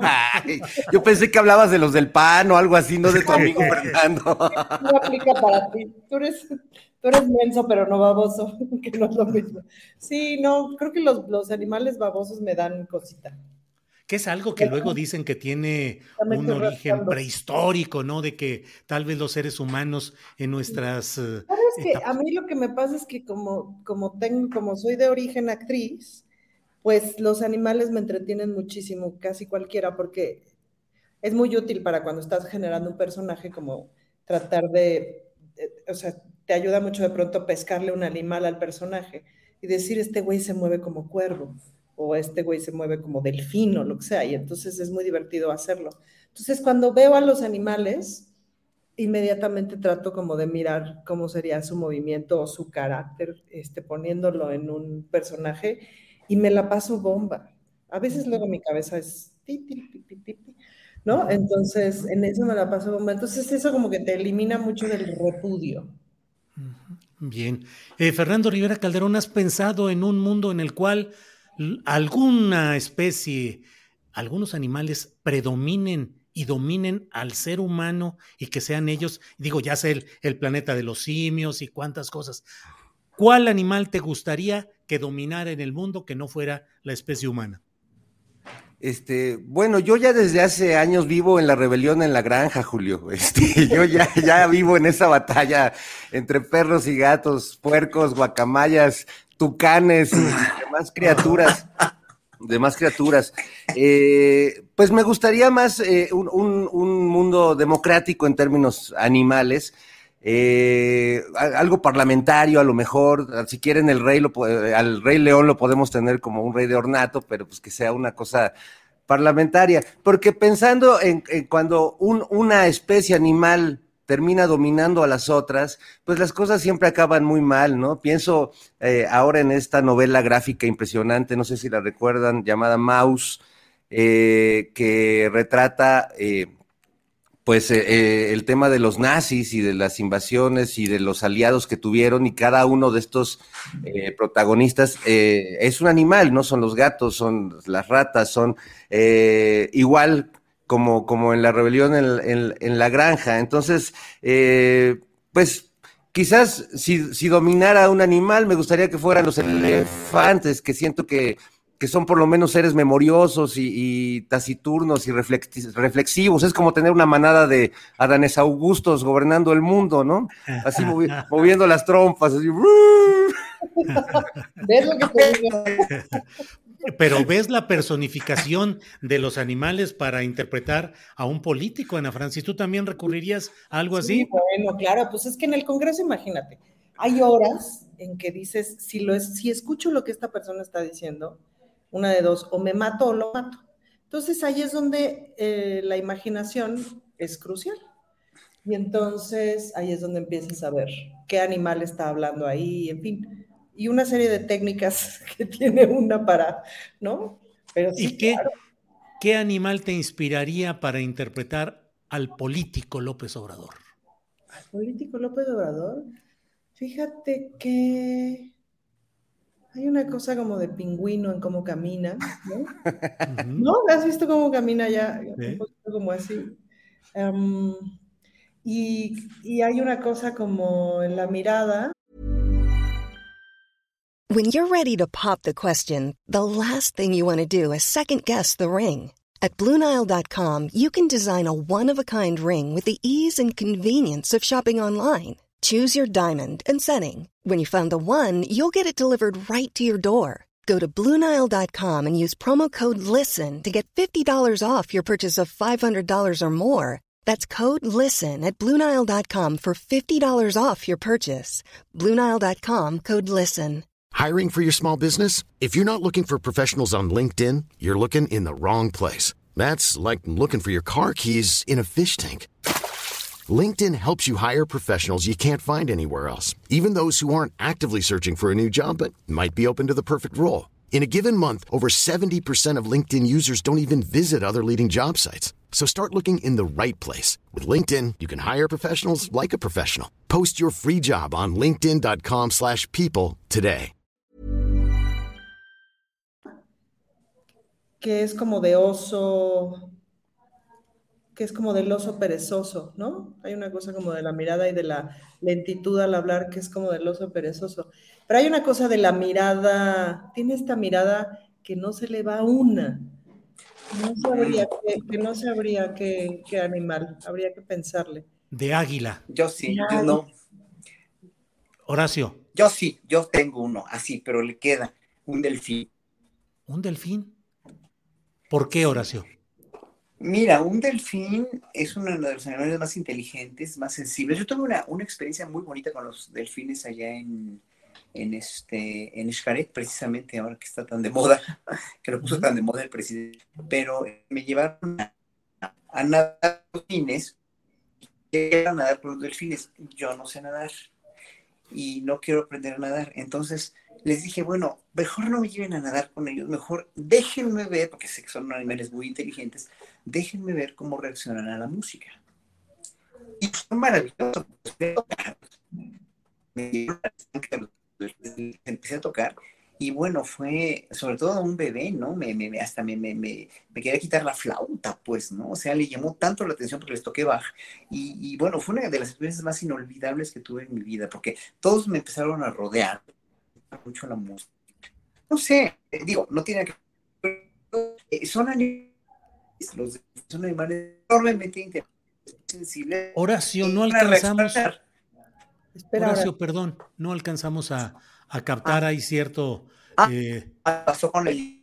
Bueno, este, sí, Horacio, el internet está fallando un poco. Déjame. A ver, a ver. Sí, a ver, silenciemos esto de Horacio, a ver cómo se repone y vayamos enseguida Ana Francis, todo este esta vuelta que hemos dado de colecciones y de animales es para preguntar cómo ves la bronca del martes del jaguar y ahora del miércoles del león. ¿Cómo ves la nueva zoología política? Híjole, Julio, bien complicada, ¿no? O sea, hay un lado así de que sacas tus palomitas, la verdad, ¿no? Todo el mundo sacamos nuestras palomitas el martes. Eh, Ay, pero sí lo veo. Bueno, te voy a decir, hay una cosa que me sorprendió mucho otra vez en la observación del personaje, que funciona mucho como con esta cosa de la masculinidad y la política. Hermano, ¿qué pasó, hermano? Hermano, tú eres mi hermano y en tus manos está mi vida, yo ya lo sé, lo supe siempre. Hermano, cuenta conmigo. No, tú cuenta más conmigo, hermano. No, tú eres el héroe de esta película, papá. Es parte de la misma lógica. Y es curioso porque si tomamos como cierto el relato de lo que vimos, hasta Monreal cae, con tal de no dejar de pertenecer a esta manada, hasta Monreal cae. Y eso es terrible. Y ahí es donde de pronto lo que hace Laida tiene un sentido. Pero pues también no, no podemos pensar que Laida es inocente. Hay un momentito de la transmisión de la hora del jaguar que me conmovió mucho de Laida cuando dijo, el hermano Monreal, dijo algo así, la voy a parafrasear, el hermano Monreal ya no está ahí, está su cuerpo, pero no está su alma, y claro que extrañamos al hermano Monreal.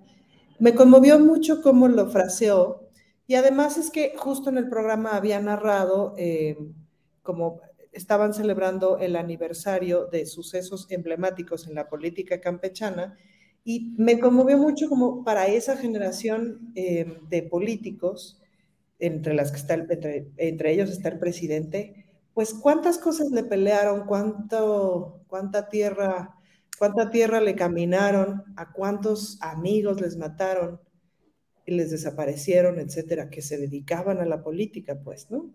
Y eso me conmovió mucho, porque claro, yo nunca vi al hermano Monreal desde que yo me empecé a fijar en el personaje desde mi perspectiva, el alma ya no estaba ahí. Pero ese comentario me llamó mucho la atención. Y ahora la verdad es que siento miedo, Julio. Siento miedo del, payback, siento miedo de la venganza, de que se ponga ahí una guerra que no le conviene a nadie. Sí, siento miedo, la neta. Eh, no sé si fue prudente o no prudente de parte de Laida. No lo sé me da un poco de miedo la, pelea que genere, este, que genere eh, rompimientos. No rompimientos donde no los hay, me parece que ya hay unos rompimientos que son inevitables. pero que genera unos otros me da susto. Bien, Ana Francis. Eh, bueno, a ver, vayamos con Horacio. Horacio, están pidiendo que retomes la anécdota del delfín, por favor. Sí. Ahora no te oímos, Horacio. tu micrófono. Ya está, ya. Ahora sí. Ya me cambié de lugar mucho más cerca del modem. Cuando, cuando fui a los delfines, que no, les toqué Bach, empecé a tocarles Bach y, o sea, el más interesado era un bebé chiquito, un delfín, que, ¿Pero no que estabas tú en medio de una... Sí, en medio del estanque parado, tocándoles una flauta y les empecé a tocar una obra de Bach y empezaron a acercarse todos, sobre todo los, más chiquitos, los adultos como que, que se fueron por otro lado, pero estaban ahí observando y escuchando, ¿no? Pero los más interesados eran los bebés delfines. Fue una de las experiencias más hermosas que tuve porque en verdad, sobre todo una chiquita, una bebita delfín, estaba verdaderamente fascinada y no quería dejar de acercarse, se me, se, me, se, me, se me tallaba contra los brazos y contra las piernas, ¿no? Entonces fue muy bonito. Y, y bueno, siempre he sabido que los delfines son animales muy inteligentes, muy estratégicos, muy, muy, este, obviamente, pues con una estrategia de, de, de, cazar, como todos en el reino animal, pero este, y de, y de lograr lo que quieren lograr a partir de, pues, de, de, ese esfuerzo. Yo creo que el reino animal todos tienen eso, ¿no? Y yo creo que el esfuerzo que tiene el presidente, por eso lo comparo mucho con un delfín, ¿no? Porque va, va, este, va derecho, no se quita y finalmente tiene una gran sensibilidad, en este caso no tan, no sé si tan musical como, como poética o como lo que sea, pero porque sí las tiene, pero tiene una enorme sensibilidad social. Bien, Horacio. Para quienes preguntan sobre el espacio inclusivo de Daniel Roblesaro, lo vamos a pasar un poquito después de esta mesa. Se nos acumuló eh, las entrevistas y nos comió el tiempo, pero sí estará Daniel Roblesaro después de esta mesa. Eh, Fernando Rivera Calderón, regresando pues al tema que dije, le di toda la vuelta con las colecciones y los animales y todo para preguntar, sí, sí, sí, zoom, zoom, zoom, para preguntar qué opinas del martes del jaguar y el miércoles del león, creo que así le llamaron. Y si también te da miedo lo que está pasando y lo que puede venir, como nos dice Ana Francis. Tengo miedo, Julio. Tengo, miedo. Eh, tenemos mucho miedo aquí, vato. No, bueno, primero quisiera hacer una nota a pie de página por este. Me, me, me encanta que Horacio este, se lleve también con los delfines, porque el delfín es como la flauta del mundo animal, nada más que de una sola nota, ¿no? Entonces, este, es muy bonito que, se hayan relacionado así de bien, porque, porque tiene algo que ver con el instrumento que, que Horacio toca con, con, esa maestría. Y bueno, por otro lado, no, no sé si me asuste, Julio, pero sí creo que nos van a faltar días de la semana para cuando cada uno de los implicados en estos martes y miércoles decida decir su verdad. Eh, no, no nos van a alcanzar los días. Y lo que es preocupante y lo que yo quisiera contrastar un poco con la mañanera de López Obrador y por qué también López Obrador, más allá de que siempre les manda abrazos y cariño, ha dejado claro que él no está de acuerdo con esto que ha pasado de entrada con los martes del jaguar, es que el, presidente todos los días habla en su mañanera y reacciona a lo que sus adversarios publican en, las redes sociales. Eh, cosas que todos vemos y a las que el presidente reacciona. Y en este caso, pues es eh, el material, la materia prima, pues es puro material conseguido de manera ilegal, eh, que si bien es muy elocuente y nos permite ver una realidad que muchos ya intuíamos desde antes, pues no deja de ser eh, pues una, una guerra bastante sucia y pues que ya se, se empezó a convertir de, de una guerra hacia la oposición eh, fuera de Morena, pues hacia una guerra intestina, una guerra eh, interna. Bueno, si es que ustedes son de los que todavía consideran que Monreal sigue siendo parte de, Morena, eh, porque ya ves que dice Laida que, quizás está en cuerpo, pero no en alma. O sea, quizás lo que queda de Monreal en Morena es un zombie y el alma de Monreal está allá en otro lado. No sé, como ya viene Halloween, habría que explorar esa posibilidad. Yo, yo pienso, perdón, eh, perdón que quiera hablar, pero yo pienso que Monreal, Monreal, está con Monreal no está con Morena, está con Monreal. Y ese es el problema. O sea, ese es el problema de, de, un político muy consumado, muy colmilludo, sí, lo que tú quieras y bandes, pero que es, es un político que, que ahorita, si se sale de Morena, porque aquí, aquí le dicen a Ana Francis, una, una, una, una este, internauta, que no tengas miedo, ¿no? Que, que, que porque Monreal si sale de Morena, pues va, va a ser igual, pero no, no, es eso, es que no, no, no, no, es que, a ver, es que la cuestión es que se salga o no se salga, la cuestión es que eh, eh, eh, la herida herida ya hecha está, el daño hecho está, el daño de unos a otros hecho está. Y, el peligro, yo sí lo veo como un peligro, no, no, no sé si tenga miedo de eso o no, pero hasta dónde va a llegar la decisión, hasta dónde va a llegar esta separación, porque, porque Monreal sin Morena no va a ser nadie, porque como dice esta señora en el chat, en realidad el pueblo no está con Monreal y eso, eso lo sabemos. Si se sale da lo mismo, pero no, porque finalmente eh, ahí Monreal podía ser parte de la oposición, pero él sabe que no es, no puede ser parte de una oposición porque él no está en un movimiento como el de la oposición. Y si está en la, si se va en la oposición, se desenmascara. Va a llegar, eh, va a llegar como, como, como candidato de una oposición totalmente desprestigiada, totalmente sin argumentos. Entonces, ¿qué le va a dar eh, eso a él, él, a la oposición y la oposición a él? Pues no le va a dar nada. Entonces no le conviene salirse de Morena. Obviamente sabe perfectamente que Morena como partido político, y eso que conste que yo no creo en los partidos políticos, pero eh, es la única opción que tenemos para continuar con un país sano y con un país eh, en desarrollo como está hasta ahorita. Y si, si no, y si lo dudan los detractores de López Obrador, véanse la entrevista que le hizo ayer Julio a este hombre Campa, que es verdaderamente revelador. Mario Campa. Mario, Mario, o sea, eh, Mario tiene unos argumentos junto con la misma, el mismo artículo del financiero. Entonces ahí ya no voy a abundar más. Pero pues Monreal sabe perfectamente de qué, de qué pie coge a él, o sea, cuáles son sus, sus, este, sus eh, atribuciones políticas, las atribuciones que tiene, que se quiere tomar, su ego enormemente ya ponderado, ¿no? sus deseos de ser presidente genuinos, que nadie dice que no, pero pues que se los consigue con el respeto y el cariño del pueblo mexicano que le tuvimos a López Obrador cuando fueron las votaciones del 18, ¿no? Y también los otros tres, las Corzas Corcholatas y Gerardo Fernández Noroña, quien mucho respeto y, aprecio, también, o sea, que lo consigan. y yo lo sigo diciendo, para mí fue muy temprano sacar a estos precandidatos desde hace un año, te lo dije, se los dije a ustedes, fue muy temprano, no considero sano todavía sacar a ningún precandidato ni candidato. Entonces, por eso están llevando a esto, eh, todo este movimiento, a estas consecuencias. Yo verdaderamente sí lo considero desde, desde, desde todos, ¿eh? desde los que salieron de Morena, un poco irresponsable o un poco, un poco impulsivo, más que nada, ¿no? Todavía no.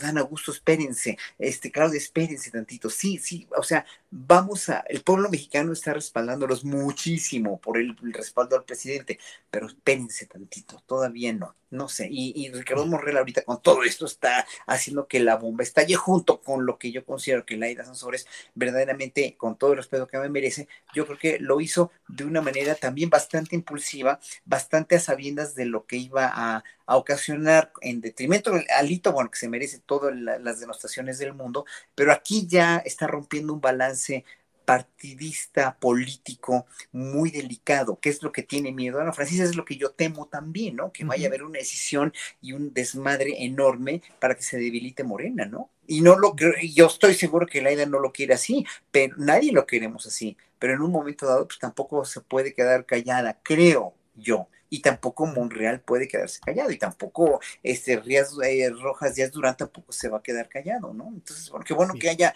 ventilación de esto, pero sí es, bastante peligroso, diría yo. Gracias, Horacio. Yo eh, aclarar, Julio, como el miedo que me da. O sea, el problema es que el personaje Monreal es peligroso, pues, y cuando se desquita, cuando, el, eh, cuando se desquita de algo que puede ser una injusticia, este, de pronto tienes a Sandra Cuevas y a Lea Limeón de alcaldesas, y más allá de los personajes que podrán caerme mal o bien, ese no es el punto. El punto es que ponen en peligro a la gente. Lía Limón a los 15 días ya había torturado a un señor, no sé si a los 15 días, pero me entienden, o sea, a los 10 minutos de empezar a gobernar ya había, ya había torturado a un señor. Y Sandra Cuevas, bueno, va de delirio, vamos de delirio en delirio, pues, ¿no? Eh, entonces, pues ahora sí que, híjole, mano, sí desquítate, pero pero, pero, pero la gente qué culpa tiene, ¿no? Ana Francis, hasta donde yo pude ver como periodista, como reportero, eh, Ricardo Monreal mantuvo una relación muy cercana y muy eh, proclive a todo lo de Andrés Manuel durante largos años hasta 2018. El punto de ruptura fue la postulación de Claudia Sheinbaum para candidata a gobernar la Ciudad de México, que Monreal decía que esa le correspondía a él porque Andrés Manuel, decía Monreal, se la había prometido y por eso había aceptado ser candidato a jefe delegacional en la Cuauhtémoc para ir creando la plataforma que lo iba a llevar luego a ser candidato a eh, gobernar la Ciudad de México. Parece que ese es el punto y eso es lo que sigue continuando, ese choque Ciudad de México, Claudia no. A ver, Julio, no lo dudo, es decir, no dudo que haya cosas que Ricardo Monreal sienta que son injustas o que sean injustas.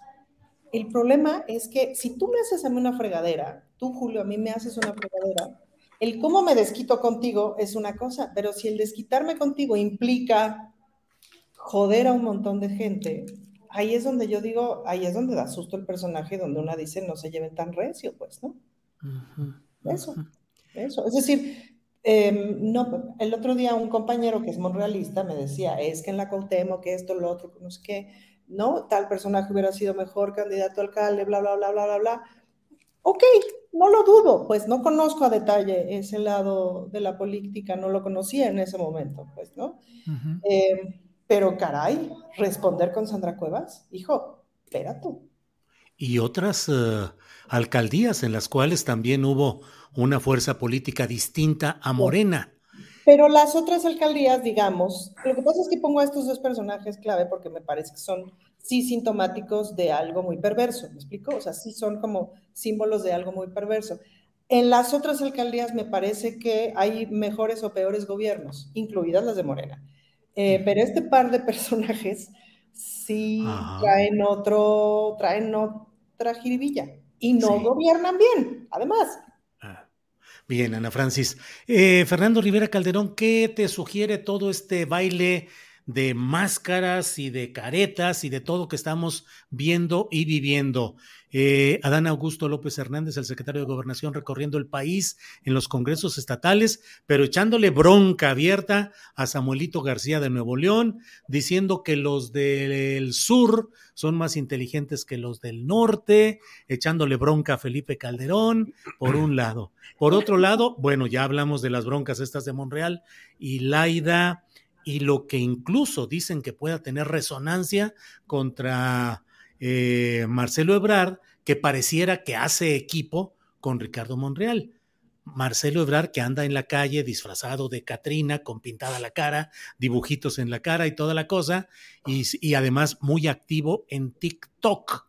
Me llamó la atención por lo demás una entrevista hecha antier en Milenio, en la que dice Marcelo Ebrard, dice, venimos de trayectorias políticas distintas y así llegamos a entendernos y a respetarnos. Andrés Manuel y yo, eso dice él.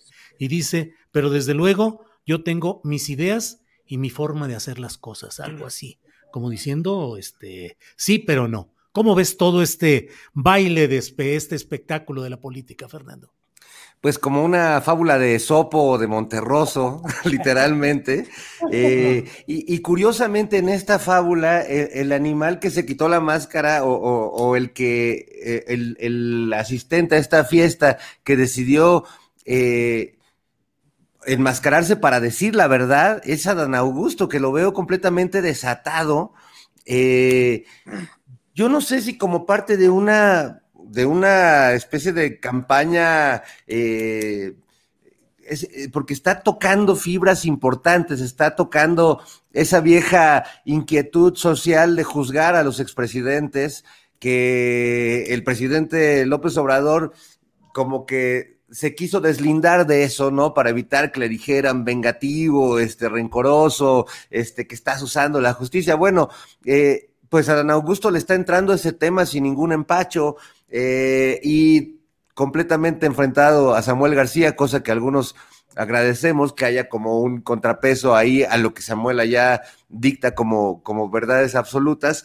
Y, bueno, pues creo que, que, ese personaje a mí en particular me tiene muy entretenido y muy interesado las últimas semanas, porque más allá de que su candidatura termine siendo eh, la palanca de la candidatura del, candidato este, que, elijan todos en, Morena, del candidato oficial, este, pues está metiendo ingredientes interesantes, ¿no? Eh, y, que, creo que son deudas pendientes un poco también de muchos que esperábamos ver en los primeros años de este gobierno, pues eh, a, a uno de estos expresidentes criminales, pues por lo menos eh, ahora ya nos hemos enterado por voz del propio Calderón y luego también de, de Adán Augusto, aunque luego como que medio se, retractó, pues de que tiene ahí sus carpetas de investigación, cosa que a mí me da mucho gusto, aunque ojalá, ojalá esas carpetas pasen a otro lado. Y bueno, en, en medio de esta fiesta, de este baile de máscaras, pues también me llama mucho la atención el personaje de Alito, ¿no? Que este, pues sigue bailando muy campante y hermanándose literalmente con todos los que le llaman por teléfono, le mandan un mensaje o se lo encuentran. Eh, y bueno, pues es, es, como el rey Midas de, de, la corrupción política, ¿no? Lo que toca, lo pervierte y es increíble que por esta extraña utilidad que ha tenido hacia algunas políticas del actual gobierno, pues esté agarrado ahí con las uñas y, escapándose eh, de maneras muy raras. Justamente en este baile, eh, los audios de, de Laira Sansores, pues, pues ponen ahí muy en entredicho el papel de Monreal con, el, con el asunto, con el Alito Gate, y pues sí creo que empieza a ser una piedra en el zapato para todo mundo, empezando por los priistas, pero también ya para, para los morenistas y más para Ricardo Monreal después pues, de esta ventilada que le dieron. Gracias, Fernando. Horacio Franco, el senador Ricardo Monreal ya presentó hoy ante la Fiscalía General de la República una eh, denuncia específica por eh, eh, contra Laida Sansores por espionaje en sus comunicaciones privadas, la difusión de las mismas y peculado por el uso de la televisora estatal para ello. Estoy leyendo lo que ha publicado en el portal del Universal, eh, una nota muy breve, pero dice que ya estuvo en la Fiscalía General Ricardo Monreal, que se reunió con Gers Manero y que ha presentado esa denuncia penal. Leí a Gabriel Regino, abogado penalista muy conocedor, muy reputado, y él dice que esto podría llevar incluso a la solicitud de destitución del cargo de la gobernadora. No, no lo dice específicamente respecto a los términos de la denuncia presentada por Monreal, porque no la conocía, pero dice en general que cuando una autoridad conoce de hechos presuntamente delictivos, no debe difundirlos por sí misma, sino presentarlos ante una autoridad para que los investigue, que si no lo hace, está cometiendo un delito. A lo que voy, Horacio, ¿se estarán, como en otros tiempos, desatando los demonios políticos? Pues mira, a lo que acaba de decir Fernando también, yo, yo lo que estoy viendo es políticos de vieja cepa actuar como políticos de vieja cepa, nada más. O sea, eh, y todo por, por, por un fin, ¿no? O sea, ¿cuál es ese fin? Eh, sí, ventilar la vida pública, no creo tanto. Destituir a, o sea, sacar a Monreal de Morena, probablemente este, sacar sus trapitos al sol a ley de Sansores con todas las casas que dicen que compró, también puede ser. Este, decir que queremos ser total y absolutamente limpios y presentar una una, este, una ilegalidad mejor ante la fiscalía y proceder así, pues no les creemos tampoco porque no queremos, nunca hemos querido en la justicia ni en la fiscalía, ¿no? Desde antes, ¿no? O sea, ahora no queremos, pues antes tampoco. Entonces, yo como ciudadano lo único que creo es que la política siempre se va a quedar siendo la política, pero con políticos de más nueva cepa como Andrea Chávez, como Ana Francis Moore, que aquí está, pues como gente así, podemos ventilar y hablar un poco más honesta y, abierta y limpiamente, o sea, honesta, abierta y limpiamente, estos tres objetivos de sobre lo que nuestros procederes y lo que hacemos, ¿no? Y, si la de no tiene las 83 casas y si Monreal no, no, no, o sea, si estas cosas fueron falsificadas o fueron este, tergiversadas o fueron sacadas ilegalmente como presenta Monreal en la fiscalía, pues ahora sí que eh, eh, esperemos que la fiscalía tome, tome riendas en el asunto, pero como yo no creo eso, o sea, no, no le tengo fe, no sé, la fiscalía, ya ni la iglesia le tengo tan, tan poca fe como a, como a la fiscalía, ¿no? Entonces, pues ahora sí que, ¿qué, qué, qué me queda decir a mí como un simple ciudadano, un simple, un simple este, artista que ve las cosas lo más socialmente posible? La sociedad ya no les cree, ese es el problema. Podemos tener, o sea, tratar de involucrarnos en la política y tratar de involucrarnos con una, con una mejoría y, y estar ahí al pie del cañón para defender los proyectos gubernamentales de Andrés Manuel López Obrador, pero los políticos de un partido y de otro siguen siendo lo mismo, ¿no? Están los de viejas como el proceder de Monreal, como los procederes, el mismo, el mismo secretario de gobernación, yo no, yo no, yo no, yo no, yo no haría esto, esto de hablar tan así de, o sea, no, no sé, no sé, este, pero, pero sí ventilaría, o sea, cuando tienes que ventilar y lo puedes ventilar y puedes, así de como, como, como ventila o así como habla del gobernador de Nuevo León, que tiene toda la razón, obviamente, también debe hablar del, del secretario de la defensa, ¿no? Y, de, y, hacer que la, la, defensa nacional sea más pública, sea más abierta, ¿no? Entonces, o todos coludos o todos rabones. Yo, en ese sentido, eh, este, en verdad cada vez ah, estoy, estoy como más en un embudo en el, el, el, el único que veo con una luz Así es Andrés Manuel López Obrador y eso no cuando defiende a la Procuraduría, no cuando pondera, sobrepondera al ejército demás, porque el ejército es una, es una, es una, es una, es una este, institución con muchos defectos y que hicieron mucho daño gracias a los anteriores gobernadores, pero estamos confiados y yo estoy al menos confiado que él no va a detonar ningún golpe militar, ninguna cuestión de militarización, este, así sin ninguna ley que, que ampare esto. Entonces, pues ahora sí que que, híjole, se están haciendo muchas bolas, yo creo, ¿no? Están, están queriéndose, perdón que lo diga así, pero casi todos están queriéndose comer la caja a puños, perdón que lo diga tan prosaicamente, pero así me está pareciendo ahorita. Bien, Horacio. Em, eh, voy con Ana Francis. Ana Francis. ¿Eh?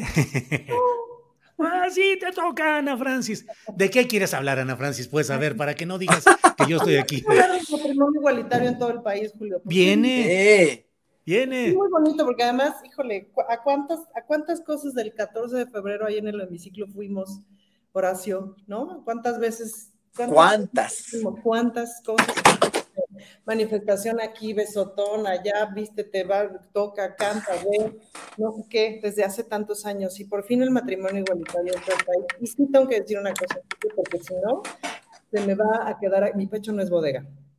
Ahora que han estado las comparecencias eh, del secretario de Gobernación, secretario de Finanzas, secretario de Seguridad y tal en el Congreso, hay una parte en donde cada grupo parlamentario se posiciona y pregunta cosas, ¿no? Entonces, ahorita los posicionamientos que me ponen de muy malita de mis nervios son los de Movimiento Ciudadano, porque tienen una, ¿cómo te dijera yo? Una defensa del derecho humano prístina e impecable. Pero a la hora de pasar el matrimonio igualitario en los congresos, los de Movimiento Ciudadano se van al baño. Entonces sí me enchila, ¿ves? Porque salvo Patricia Mercado, el resto son una bola de bandidos que se han robado nuestras banderas, que se han robado las banderas de los derechos humanos. Pero a la hora que hay que aventar el voto, y digo tú, aventar el voto en la Ciudad de México es una cosa, pero aventar el voto en Durango, aventar el voto en Tabasco, en donde sí te puedes, puedes encontrar a tus votantes que te van a decir, ¿por qué anda usted aprobando el, ¿no?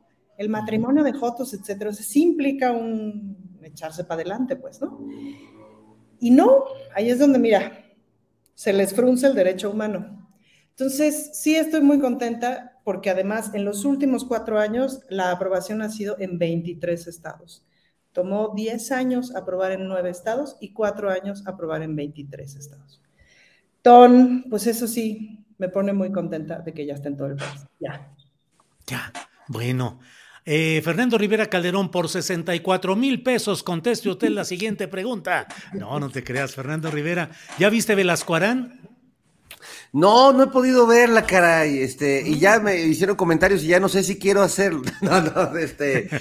No, la, la veré, la veré. Este, yo disfruté mucho eh, la, lectura de, Paco en mis años este, juveniles y sí tengo muchas ganas de verla, pero no, no podré. Fíjate que me, a veces envidio hasta tus problemas conyugales, Julio, para ver una serie de televisión. Porque yo, yo como hombre solitario, pues Perucho y yo cuando nos ponemos a ver una serie, yo me quedo dormido a los primeros cinco minutos. Ya, ya, este, es un, poco triste en mi caso. ¿Y Perucho se come las palomitas o qué? Perucho se come las palomitas, este, pone otra serie, este, en fin, eh, así, así es mi vida con este, con este qué bueno, que ya la, qué bueno que ya la vieron, Julio, porque sí nos tenían con mucho pendiente. Ah, sí, sí, sí, andábamos ahí. Este, es que me equivoqué yo. Ahí está Perucho. Saluda, en la RCA Víctor. Perucho, saluda, por favor. Echa ahí con de tu ronca voz. Oye, Fernando, y fíjate, eh, tuviste, tuvieron en Operación Mamut a Federico Bonazo, eh, músico, juguete rabioso, escritor, un gran libro que ha escrito, me lo envió sobre su historia personal, en fin. Eh, lo entrevisté yo luego, si no me equivoco, el martes, creo, y hablábamos sobre un tuit en el que él puso y hacía críticas y decía, hay un desencanto y Morena está pasmado ante cierto desencanto de ciertos segmentos de la sociedad, no está respondiendo adecuadamente. Y se dio todo un hilo de discusión y él en algún punto dijo, yo digo esto porque no le quiero ceder ni un centímetro a la derecha. Fernando Rivera, hay ese desencanto es creciente, nos estamos entrampando políticamente o va viento en popa la bandera morena. Bueno, tampoco quisiera decir que va viento en popa, pero tampoco creo eh, que existe ese desencanto, que creo que es un desencanto inducido por el viejo sector de siempre, que, es como ese, el, personaje que siempre en la caricatura de Scooby-Doo terminaban quitándole la máscara y era Claudio X González o era este Felipe Calderón. Eh, mira, no creo que vaya viento en popa porque es un movimiento, un, movimiento político que llegó al poder de transformación, que está peleando contra un régimen que no se quiere mover, que se está resistiendo. Se han logrado algunas cosas eh, que yo creo que han sido muy importantes, pero otras están peleando y unas, la batalla está difícil y no sabemos si, se va a ganar realmente o si se podrá ganar en lo que le falta a este, a este sexenio. Eh, sí creo que deberíamos considerar en términos de desencanto un, un, umbral de desencanto, una zona de desencanto que quizás no, no afecta tanto eh, lo que pudiera ser el resultado electoral de las próximas elecciones, ya sean en el Estado de México o las elecciones federales.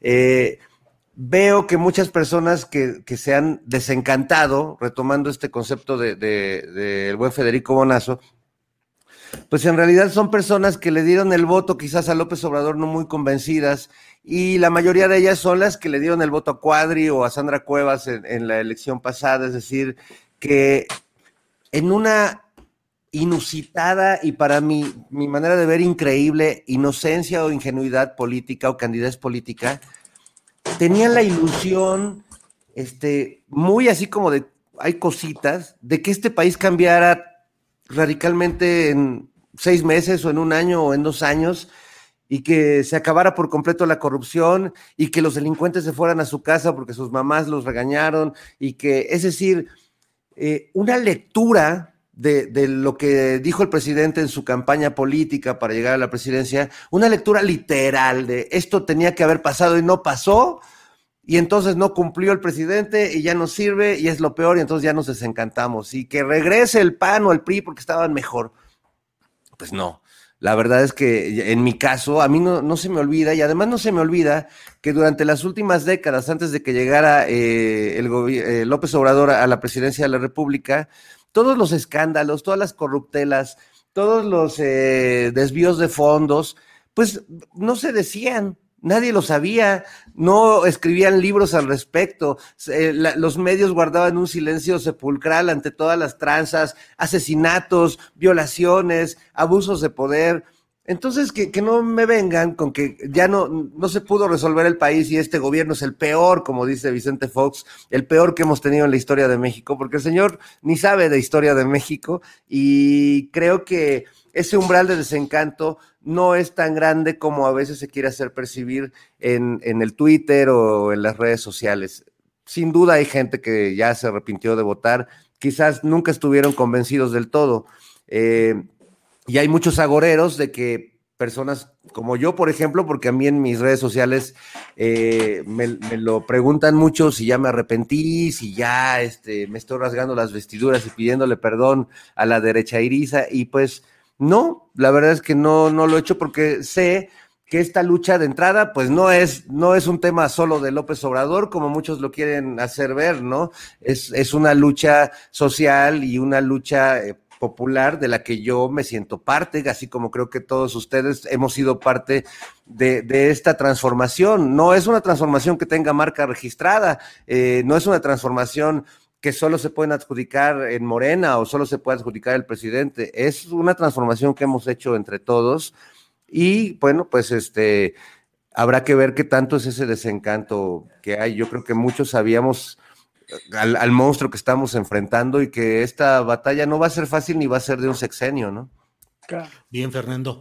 Gracias. Estamos ya en la parte final antes de despedir para eh, el canal 22. Así es que dos minutitos de postrecito de lo que deseen agregar. Horacio, por favor. Bueno, pero quería conocer Fer que ese monstruo que, ese monstruo aparente, ese monstruo en el que vivíamos, todavía la gente cree que no existía. Mucha gente, es el 25% que dice López Obrador, que evidentemente se informa con otros medios, que oye a Loret de Mola, que oye y que, y que de verdad lo siguen oyendo. Familia mía, familia política mía también, amigos cercanos. En verdad, siguen, siguen en la. o sea, aunque les digas que el dólar, aunque les digas que la economía, aunque les digas que los programas sociales, aunque les digas que el país no se está hundiendo como están diciendo, ¿no? O sea, no, no entienden. Nada más oyen la palabra de López Obrador cuando yo estoy en la mañanera, en la, eh, por ejemplo, que voy al gimnasio que estoy escuchando en la mañanera, le digo a una amiga, espérame, porque estoy oyendo la mañanera, me pone una cara de... Ay, o sea, ay, ¿por qué? ¿Alguna vez la has oído tú? ¿Alguna vez has entrado a los programas o a las mesas de discusión como la que estamos ahorita nosotros? ¿O alguna vez has visto otra información que no sea este López Doriga o que no sea este Radio, ¿cómo se llama? Radio Fórmula? Pues no, o sea, no, no entienden, o no entienden porque ellos Ahora, ellos qué? Le dije, a ver, le dije a una amiga del gimnasio, a ver, querida, ¿tú has comido los últimos cinco años sigues comiendo? Sí, bueno, había mucha gente que no podía llevarse nada a la boca y que tenía que, que buscar qué comer, ¿no? a la clase media no nos ha afectado nada y las clases ricas tampoco han dejado de ganar. Entonces, ¿cuál es el problema que tengamos un presidente que mira hacia los pobres? O sea, ¿cuál es el problema? Que, que, no se volea los zapatos como quieres tú, o que no usa el traje como tú quieres, o que no, no viaja en primera clase o en el avión presidencial con su esposa vestida de Gucci. Pues no, o sea, ya no. O sea, y, que si dicen que eso es populismo, como dicen, sí, o sea, oyendo hablar a, Cedillo, por ejemplo, es, es que de veras no tienen vergüenza y no tienen educación y no tienen nada de amor al prójimo. Eso es una cuestión, amor al prójimo, amor al país. No pueden, de veras, cuando, cuando los oyes hablar así, dices, no, es posible, entonces mi postrecito nada más es ese, que, que eh, la transformación es de todo, sí, pero hay mucha gente, hay 25% de la población total, ojalá que sea menos, que no quiere ver porque está ciega, sorda y no, no tiene nada, y no es muda porque nada más vomita bilis y vomita total y absolutamente, pues, eh, improperios y cosas horrendas ante este gobierno, para este gobierno. Horacio, gracias. Ana Francis, por favor, postrecito. Pues la Ciudad de México tiene que el desfile, que el otro desfile, que las calaveras, que la ofrenda, que la otra ofrenda, etcétera. Y en Reforma está divino con todos sus cempasúchil. Sin cempasúchil no hay Mictlán. Así que yo digo que por favor pues se den una vuelta porque la verdad es que está todo re bonito, vale mucho la pena la gente está muy contenta en, en la calle en estos días y en estos eventos. Si pueden dense una vuelta, es gratis.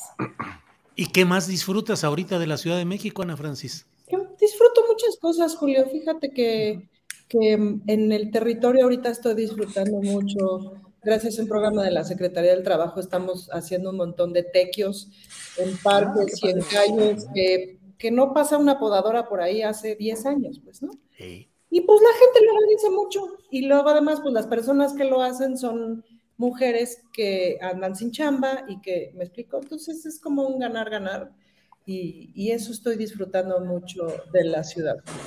Ana, el tequio significa solidaridad entre la gente, que es un trabajo gratuito para la comunidad. A pues los chilangos luego nos dicen que, que, no hay solidaridad, que hay mucha distancia, que a la gente le vale gorro. Pero aquí la gente es bien solidaria. La parte que me toca atender de Coyoacán, que es bastante más barrial, digamos, Em, pues la banda, o sea, hay muchas broncas de pronto de cómo se llevan los vecinos y tal. Siempre hay un vecino abusivo con unas historias de terror. Algún día podremos hacer todo un programa de eso. Pero en general siento a diferencia de hace un año que empecé a salir a territorio, el humor de la gente es muy otro. También creo que tiene que ver con que, pues ahora sí que no voy, no voy nomás de visita, pues, ¿no? Voy a, a hacer cosas y eso a la gente le cae muy bien. Pero pero, pero eso me tiene muy divertida en la ciudad y me tiene muy entretenida. Pues, Bien, Ana Francis. Fernando Rivera, postrecito para cerrar esta transmisión del Canal 22. Por favor, Fernando, dos minutitos. Bueno, como, como se acercan nuestras celebraciones de, de, nuestros fieles difuntos, el Día de Muertos y todas estas tradiciones, yo quiero aprovechar este, estos minutos para honrar a un querido amigo eh, que se fue hace unos días de manera muy sorpresiva para todos los que lo, lo queremos, Gilberto Prado Galán, poeta, ensayista, escritor y quizás el, el mejor palindromista eh, de México, eh, Efímero Lloré mi fe, por ejemplo, o Acá patinará la ranita paca, y varios palíndromos de su autoría, eh, y que además muere a unos días de, de, haber publicado su último libro que escribió para su, su esposa Leti Santos, que murió cinco años antes. Es un poema en prosa de amor que se llama Ella era el jardín el último mensaje que recibí de mi querido amigo fue para avisarme que su libro estaba publicado y se fue a, a los pocos días, así que yo desde aquí pues le mando un abrazo a los que nos quedamos aquí a extrañarlo, porque él seguro está en un buen lugar, en un gran banquete, brindando y celebrando el oro de la vida, como siempre lo decía. Pero acá nos quedamos en una gran orfandad de su amistad y de su luminosidad y de su amorosidad. Así que, pues que viva Gilberto Prado Galán y todos esos seres que nos van a faltar y que tendrán su veladora y su calaverita nuestra ofrenda este año. Muy bien, pues sí, ofrenda, calaverita y todo lo que se viene. Bien, Fernando, ¿tienes una presentación próxima, un concierto? Así es, mi querido Julio, el próximo 5 de noviembre en el Foro del Tejedor eh, estaré cantando mis canciones de monocordio, guitarra y voz y además pues este, diciendo algunos de los poemas y textos de mi más reciente libro, así que los invito a pasar una velada ahí pues muy cálida, muy íntima y amorosa el próximo 5 de noviembre en el Foro del Tejedor. Bueno, pues ha llegado el momento, Ana Fernando Horacio, de decirle adiós a la transmisión en el canal 22, en la mesa del más allá. Vamos bien, vamos bien. Vamos bien, bien. Pues nos quedamos todavía con un par de minutitos aquí para cerrar este programa. Así es que, pues Horacio, eh, presentaciones, actividades próximas. Pues la semana que entra no, pero me voy a, a tocar como y a dirigir la New World Symphony allá en Miami, Florida, este, con un programa de, de, un programa mexicano que le van a dedicar a, a México. Entonces voy a dirigir yo la, una de las obras. Entonces, estoy muy contento. Como nosotros. ¿Qué te sí, parece, Ana Francis? Eh? Aquí. Voy a, voy a visitar el, el, departamento de Loret de Mola que dicen que tiene. Así, mira, picudo. ¿Y qué canción le vas a tocar al pie del departamento? No sé, pues igual me llevo a la orquesta y le toco la de, la, precisamente el, el, concierto de La Llorona que voy a tocar, el concierto que estrené ahora con la Sinfónica de Sinaloa de las Artes, a ese lo voy a tocar, a ella les gustó mucho, pues es una obra muy bonita, y este, y pues bueno, a ver si, a ver si, a ver si lo voy, a ver si me lo encuentro. Bien, pues muchas gracias, Ana Francis. Eh, actividades pendientes, visitas, experiencias del Festival Cervantino, ¿cómo regresó tu alma desde por allá? Estuvo muy bonito el Cervantino, muy, muy, muy bonito. Casi público, casi todo público juan, guanajuatense y que les urge y que, les, y que demandan la sátira política, que les así, les encantó. Y sí tengo que decir que algo tiene que hacer el estado de Guanajuato, bueno, la ciudad de Guanajuato con su drenaje, porque, uff, sí era, sí fue constante todo el tiempo en todos lados, o sea, como el asunto del olor y es una pena porque está re bonito Guanajuato. Y reconocer que la verdad me sentí muy segura, luego el Cervantino era complicado ya más nochecita cuando la banda ya estaba muy borracha, este, me parece que los operativos que tenían ahí como de, eh, de seguridad, bueno, ahora sí que a mí en tanto mujer los agradecí, me sentí muy segura. Bien, Ana. Fernando Rivera Calderón, cerremos esto y díganos cuál va a ser la obra de sátira política que va usted a escribir para que sea representada por reinas chulas eh, en Guanajuato. Fernando. Bueno, pues siempre hay nuevas ideas y además siempre es muy bonito ver a las reinas chulas. uno, uno de mis este, sueños es volver a compartir el escenario con ellas porque siempre ha sido muy divertido. Así que seguramente alguno de los sketches que hacemos en, Operación Mamut, como por ejemplo la exitosa Chaira Salvaje, que podríamos llevar al cabaret con mucha facilidad y que ha causado conmoción, Julio, porque creo que esta sociedad no está preparada para una, una sex symbol como yo, Barbona, Sí, no, no, no, wow, es que estás verdaderamente de partir plaza. ¿eh? Hay gente que, que se, se, impacta mucho, hay gente que le apaga la tele y hay otros que, bueno, que se ven seducidos. Yo supe de una diputada federal que le causa excitaciones la imagen. ¡Wow! No voy a decir tu nombre porque es gacho, pero se me fue confesado. No me vayas a decir que es la de cállate y siéntate, porque entonces este, me voy a excitar yo más. Ese, senadora, hombre, ese senador es una diputada. Sí, sí, no, pues saludos, saludos y este, y bueno, pues yo creo que eso podríamos hacer, una versión cabaretera. Se sonrojó Ana Francis, se sonrojó Fernando, sí, se chivió así de, ay, ay, ay, Perucho, sálvame. Bueno. Pues muchas gracias a los tres, gracias por esta ocasión, por estar en este viernes. Nos vemos la próxima semana. Gracias, Ana Francis. Adiós. Gracias, Fernando. Adiós. Gracias, Horacio. Chao. Adiós, Hasta pronto. Gracias. Hasta luego. Bueno, pues son las 3 de la tarde, con dos minutos no se vaya porque tenemos las recomendaciones de fin de semana y el segmento de inclusión de Daniel Robles Aro. Así es que vamos de inmediato con María Hahnemann. Adelante, por favor. Hola Julio, pues último viernes de octubre y también último fin de semana de actividades de este 50 aniversario del Festival Internacional Cervantino. Hoy viernes con teatro, marionetas, instalaciones, el espectáculo El vuelo del tiempo, el pasatono orquesta y un cierre de oro para este día es el concierto que dará la Orquesta Sinfónica de la Universidad de Guanajuato bajo la batuta del también guanajuatense el director Enrique Dimec, que dirigirá la Sinfonía número 5 de Mahler a las 9 de la noche en el Teatro Juárez.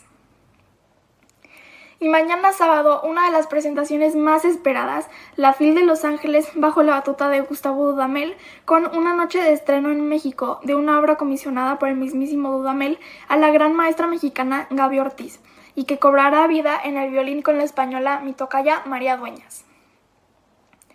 Y el domingo la gran clausura con el grupo mexicano de rock Caifanes pero para aquellos que no pueden ir a este festival, viene a México por primera vez la banda de El Junta Cadáveres, una banda originaria de Bélgica con raíces argentinas y que está conformada por cuatro músicos belgas, un mexicano y un argentino. Y vienen a México por primera vez del 26 al 3 de noviembre. Estarán en nuestro país teniendo presentaciones para llenar de mucho tango fusionado con rap, rock y funk y se presentan en la Ciudad de México el día de mañana a las 8 de la noche en el Foro Obos y también estarán en las ciudades de Aguascalientes, Valle de Bravo, León, Irapuato y Querétaro. Para checar lugares y fechas, entren a.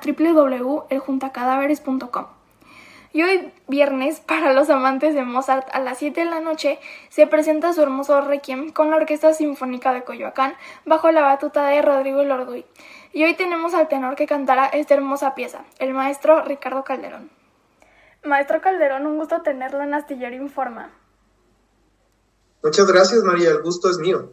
Cuéntanos, hoy cantas el Requiem de Mozart. ¿Qué retos pone esta pieza para ti? Cuando Requiem de Mozart es una pieza muy bella, es una, es una música sublime, es una música que, que realmente llega al alma y que además de llegar al alma realmente es, es, es, un reto difícil en el, lado, en el lado técnico, ¿no? Y es una obra grande porque lleva la orquesta, lleva el coro, somos cuatro solistas.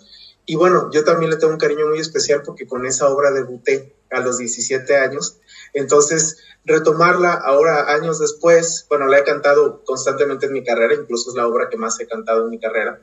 Pero conforme voy creciendo, le he encontrado más cosas a esta obra. Entonces, siempre me parece maravilloso encontrarle una parte nueva, descubrir que ahora la puedo enfrentar de otra manera y que tengo cada vez más recursos para hacer un trabajo pues más profesional. ¿Cuál es la obra más difícil que te ha tocado cantar? La obra más difícil que me ha tocado cantar.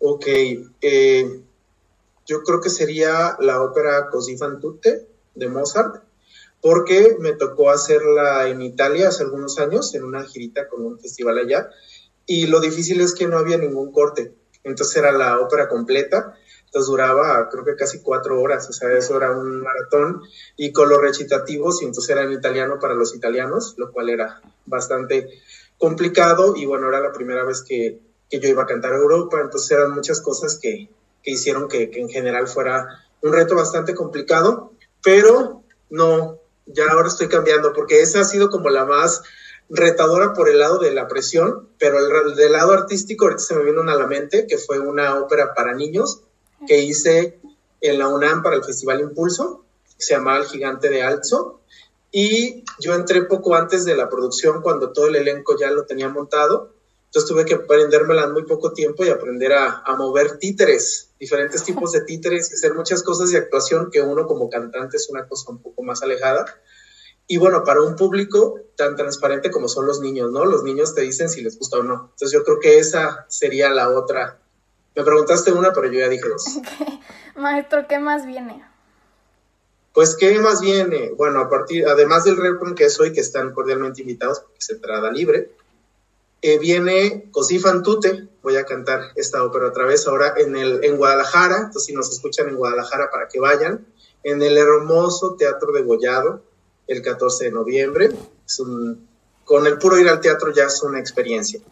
Y después tengo recitales de canción española y de romanzas y el estreno en México de piezas del maestro Miguel Huertas, que es un gran pianista y un gran compositor, que el recital se llama Con Amores España. Tengo dos fechas en noviembre.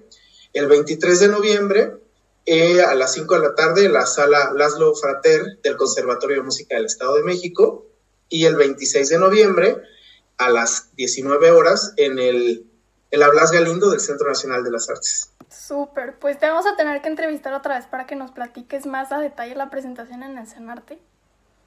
Sí, yo encantado y sobre todo porque es estreno en México de piezas de este compositor español. Entonces es un repertorio que no, que va a ser estreno y además voy a cantar cosas que normalmente no se presentan tan seguido. Entonces yo encantado de volver a platicar contigo y permíteme también felicitarte porque sé que vienes regresando triunfadora del Cervantino, lo cual es maravilloso. Muchas felicidades y qué orgullo que haya talentos jóvenes poniendo el nombre de México en alto. Ay, muchas gracias y gracias por tu tiempo. Te mando un saludo enorme y pues mucho éxito. Gracias.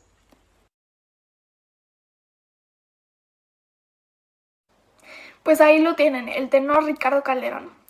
Y ya me les voy, solo les quiero recordar a la audiencia que Astillero Informa es un proyecto que se autosustenta y vive gracias a sus aportaciones.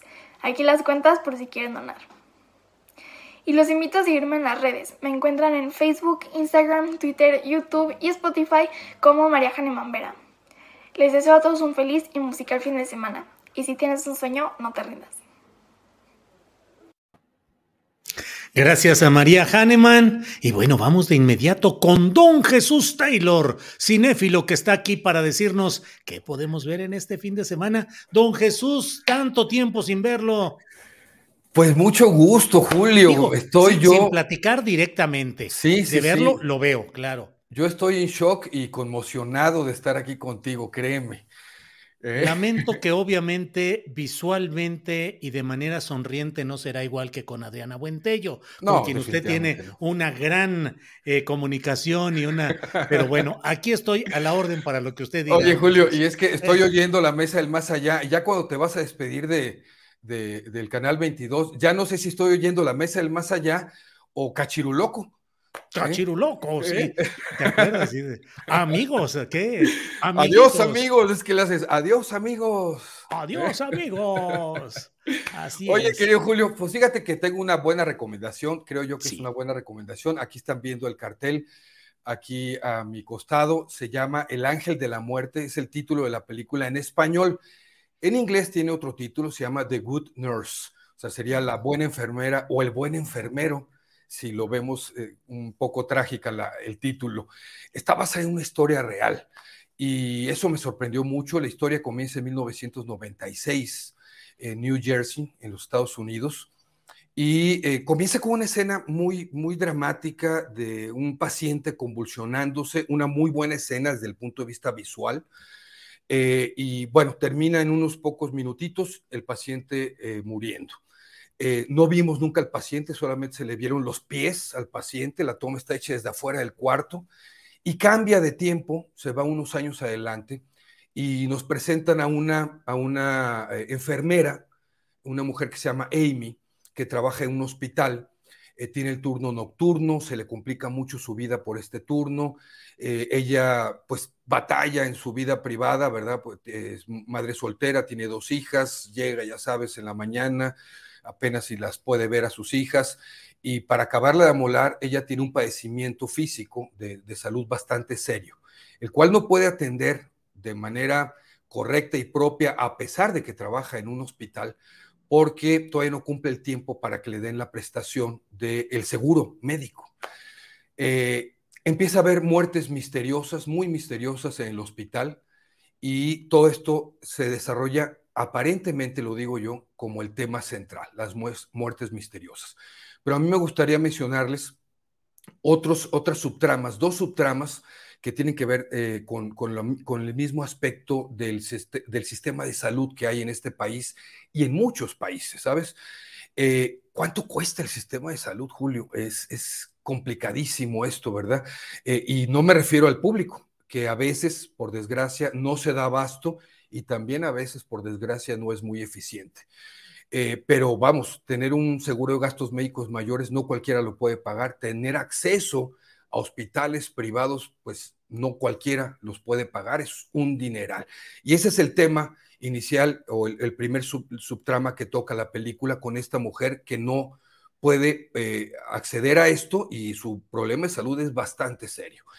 Y otro que tiene que ver con el tema central de las muertes misteriosas, Julio, es cómo operan los hospitales, cómo ocultan información los hospitales por miedo a demandas, cómo alteran las evidencias, cómo permite que pasen tiempo para que ciertas circunstancias de las muertes cambien de estatus y entonces ya no se pueda investigar. Eh, lo más dramático es que fue un caso real y debido a estas negligencias de los hospitales, esto se pudo haber detenido muchísimo tiempo antes y la película termina siendo algo impactante. Es una historia, Julio, muy lineal eh, no tiene sorpresas. Nosotros, mira, con ver el tráiler de la película, sabes quién es quién de los personajes y qué va a suceder, vamos a decirlo así, en, en, algunos términos.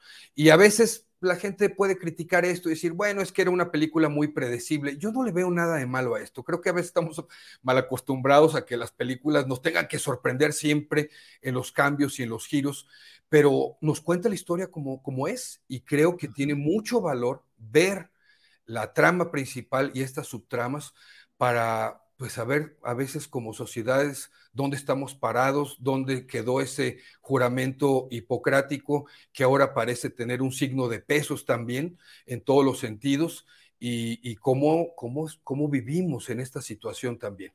Es, es dramática por los asesinatos, esto, las muertes eh, raras, pero creo que vale mucho, mucho la pena ver esta película, El Ángel de la Muerte. Déjame decirte ya para terminar, la dirige un danés que si bien no tiene muchos créditos como director, pero sí ha hecho un par de buenas películas, él coescribe, coescribe el guion junto con Thomas Winterberg, el danés, que tiene dos grandes películas y él participó en la escritura de estos guiones, que es La Casa, que es un peliculón, y eh, la más reciente que también fue muy premiada, que se llamó Otra Ronda, ambas con Max Mikkelsen, el actor. Si las vieron sabrán que son buenas películas. Esta es mi recomendación, Julio, para este fin de semana que creo que vale la pena verla. Muy bien, Jesús Taylor, pues como siempre, bien picados que nos quedamos con la descripción que haces, con películas para ver este fin de semanita. Y más tarde presentas también eh, tu selección y tu propuesta en YouTube. Así es. Eh, ayer la de HBO, que también es una muy buena película, que ya la había comentado, pero cambió de plataforma, véanla. Al ratito esta que ya mencioné aquí, y mañana también una buena miniserie, Julio de terror por estos días que estamos pasando. Vale la pena. Taylor Jesús, mi canal de YouTube, Taylor Jesús Twitter, Instagram, Jesús, Taylor Jesús Cine, TikTok y lo que Taylor se llevó en Facebook. Para que me sigas. Jesús, como siempre, mucho gusto en platicar contigo, en saludarte, en escucharte y en seguir tus recomendaciones. Muchas gracias, Jesús. Un abrazo, gracias. Hasta luego, gracias. Bien, vamos de inmediato, vamos con eh, la, mm, eh, el segmento de inclusión de Daniel Roblesaro y luego regresamos con Aldo Sánchez para hablar sobre exposiciones, museos, otras recomendaciones de fin de semana. Vamos de inmediato ya con Daniel Robles. Buenas tardes, Julio, Ángeles y por supuesto a Adriana. Quien espero esté súper bien. Hoy les quiero invitar a hacer una reflexión sobre la inclusión de personas con discapacidad en comerciales, agencias de modelos y campañas de publicidad. Ayúdenme por favor a recordar en cuántos comerciales de productos o servicios se incluye a personas con discapacidad. O en espectaculares en la calle. Y no están incluidos los promocionales de gobierno, instituciones como Teletón o INE. ¿En cuántos comerciales hay un traductor de lengua de señas? ¿En cuántos comerciales hay personas en silla de ruedas? ¿O con discapacidad auditiva, visual o de otro tipo? A las grandes empresas, agencias de publicidad y de modelos, les digo. Las personas con discapacidad, también somos consumidores de sus productos y servicios.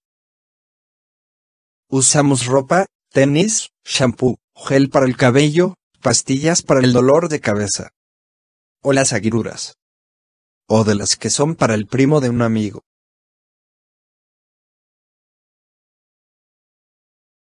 También pedimos pizza y contratamos servicios. Por ejemplo, algunos necesitamos un buen servicio de Internet. ¿Eh? O un banco cuya app no falla cada rato. Muchas personas consumen bebidas embotelladas. Cuenta la leyenda que hace años hubo una campaña de refrescos de cola en la que le daban a probar a los consumidores, a ciegas, las dos marcas más populares. Para que dijeran cuál sabía más bueno. Una persona invidente lo puede hacer perfectamente. Y hasta te puede decir cuál salsa, o sopita, sabe realmente como hecha en casa. O cuál equipo de sonido tiene mayor calidad. Hay personas con discapacidad que tienen un cabello hermoso y podrían ser modelos de shampoo. O quienes tienen bonitos dientes y pueden anunciar pasta dental. Un niño jugando con un juguete. Una persona saboreando café. O usando un perfume. ¿Acaso no tenemos derecho a oler bonito? O deportistas que pueden anunciar tenis o ropa deportiva. Por cierto, quien tiene un solo pie, de todos modos compra el par. Me pregunto qué hacen con el otro. Yo creo que las empresas deberían considerar venderles dos derechos o izquierdos, según sus necesidades. Yo no más digo. Y hay quienes necesitan un auto con ciertas características de accesibilidad. Por cierto, ya se están tardando para sacar modelos con rampa para silla de ruedas o con controles arriba para quienes solo manejan con sus manos. Ahí les encargo. Imagino mil posibilidades de inclusión con miles de productos. Espero que muy pronto los medios de comunicación y la publicidad se abran a posibilidades más incluyentes, donde todas las personas tengamos cabida y seamos visibles. ¿Ustedes qué opinan? Bueno, pues me despido por hoy. No sin antes platicarles que mi mamá ya terminó su periodo de recuperación y volverá a retomar sus actividades. Ya le quitaron las puntadas y todo va muy bien. Gracias de verdad a todas las personas que aportaron al sostenimiento de mi hogar durante este tiempo. Ustedes son la mejor red de apoyo del mundo mundial. Todo nuestro cariño y agradecimiento. Por otra parte, mi emprendimiento de venta de paletas va creciendo poco a poco. Empecé con 20 a la semana y luego con 40 y 50. Y ya tengo mi nueva meta vender 100 paletas por semana. Y así costear mis colegiaturas y parte de mis proyectos. Hoy tenemos 30 grados en Guadalajara, así que todavía se antoja una paleta helada. Tal vez en invierno venda churros con chocolate caliente. Gracias como siempre por escuchar mi choro mareador. Hasta la próxima. Grupo de símbolos te comparto mis redes. Twitter arroba Daniel Robles. Facebook. Daniel Roblesaro. YouTube. Daniel Roblesaro. Y recuerda. Agradecer todos los días por los limones que la vida te da, es un excelente ejercicio para el espíritu.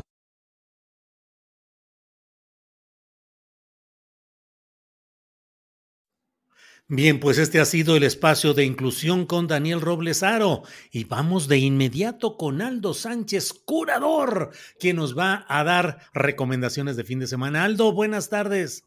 ¿Qué tal, querido Julio? Buenas tardes, ¿cómo estás? Bien, Aldo, pues aquí eh, atentos ya en fin de semana para ver qué nos recomiendas hacer en este lapso. ¿Cómo vas?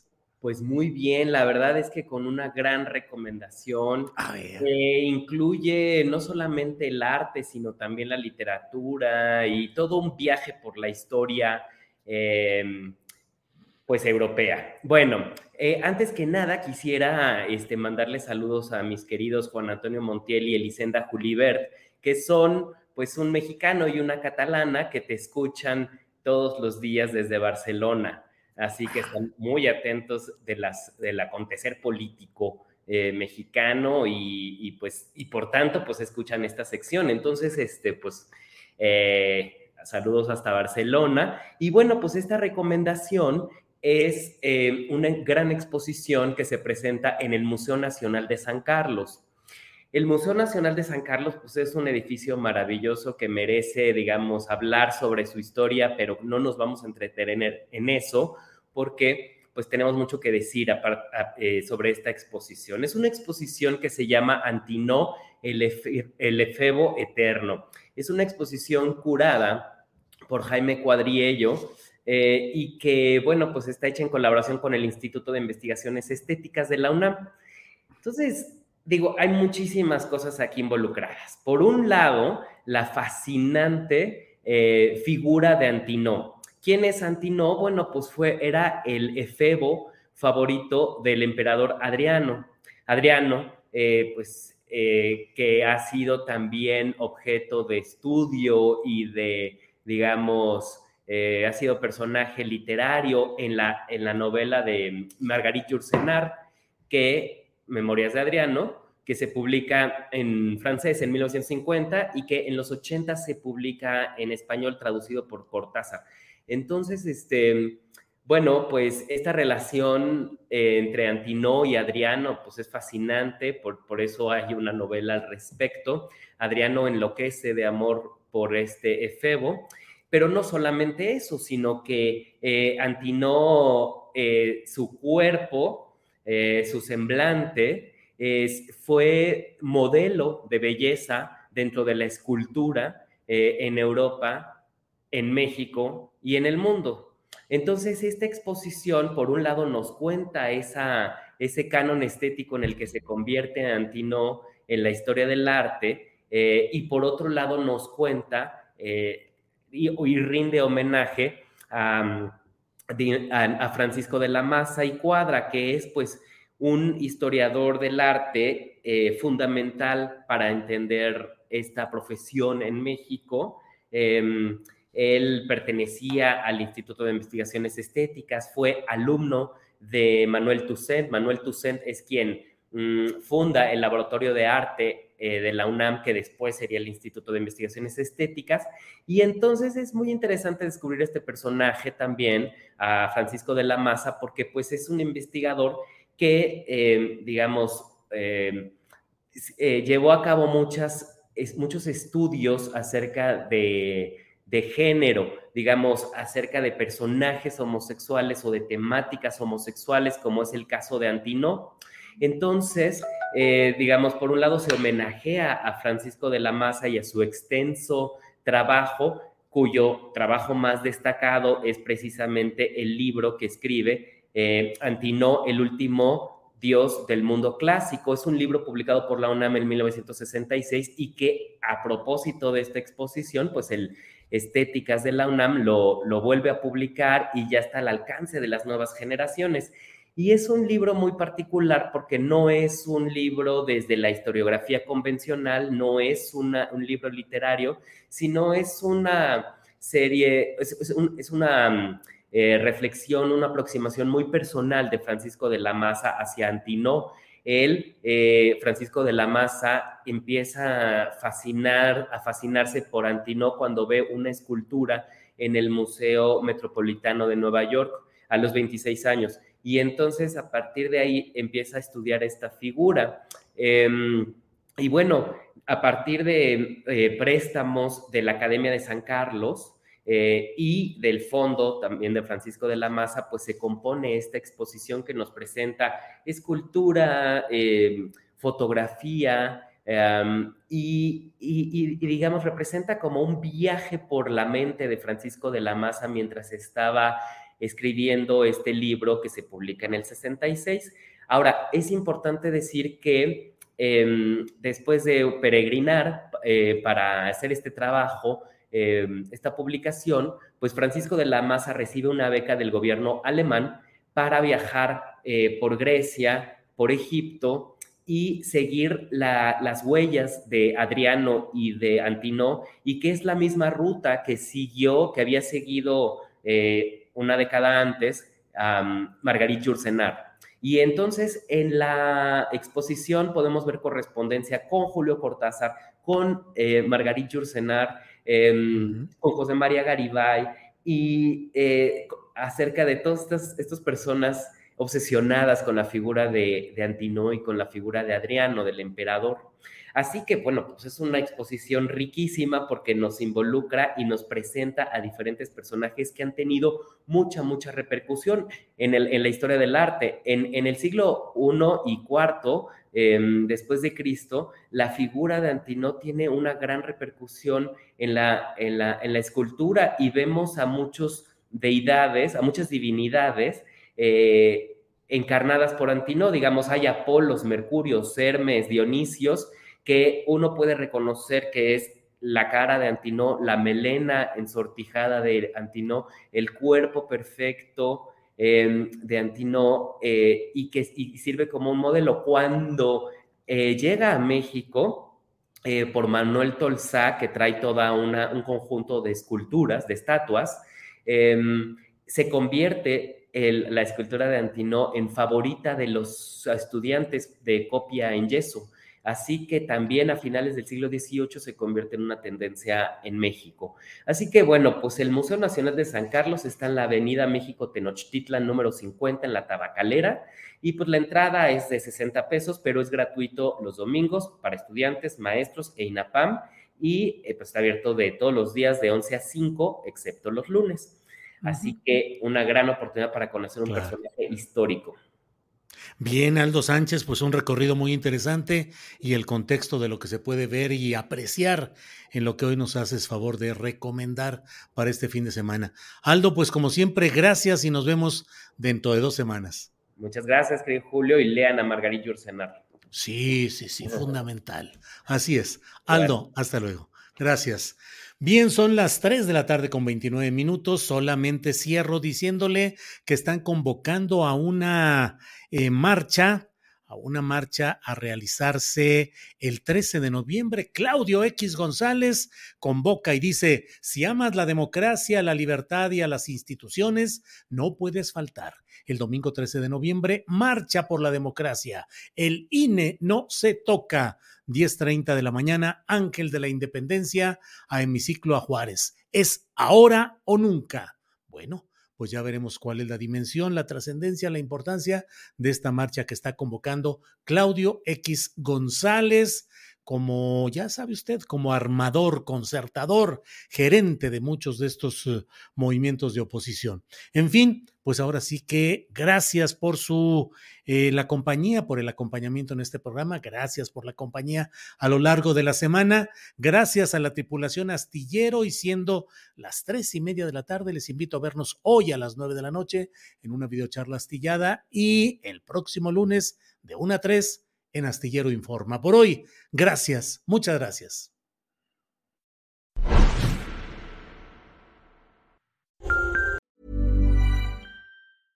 ¿No se merece tu familia lo mejor? Entonces, ¿por qué no los mejores huevos? Ahora, Egglands Best están disponibles en deliciosas opciones. Huevos clásicos, de gallina libre de jaula y orgánicos de Egglands, que ofrecen un sabor más delicioso y fresco de granja que le encantará a tu familia. En comparación con los huevos ordinarios, Egglands Best contiene la mejor nutrición como 6 veces más vitamina D, 10 veces más vitamina E y el doble de omega 3 y B12. Solo Egglands Best. Mejor sabor, mejor nutrición, mejores huevos. Visita egglandsbest.com para más información. Para que te enteres del próximo noticiero, suscríbete y dale follow en Apple, Spotify, Amazon Music, Google o donde sea que escuches podcast. Te invitamos a visitar nuestra página julioastillero.com.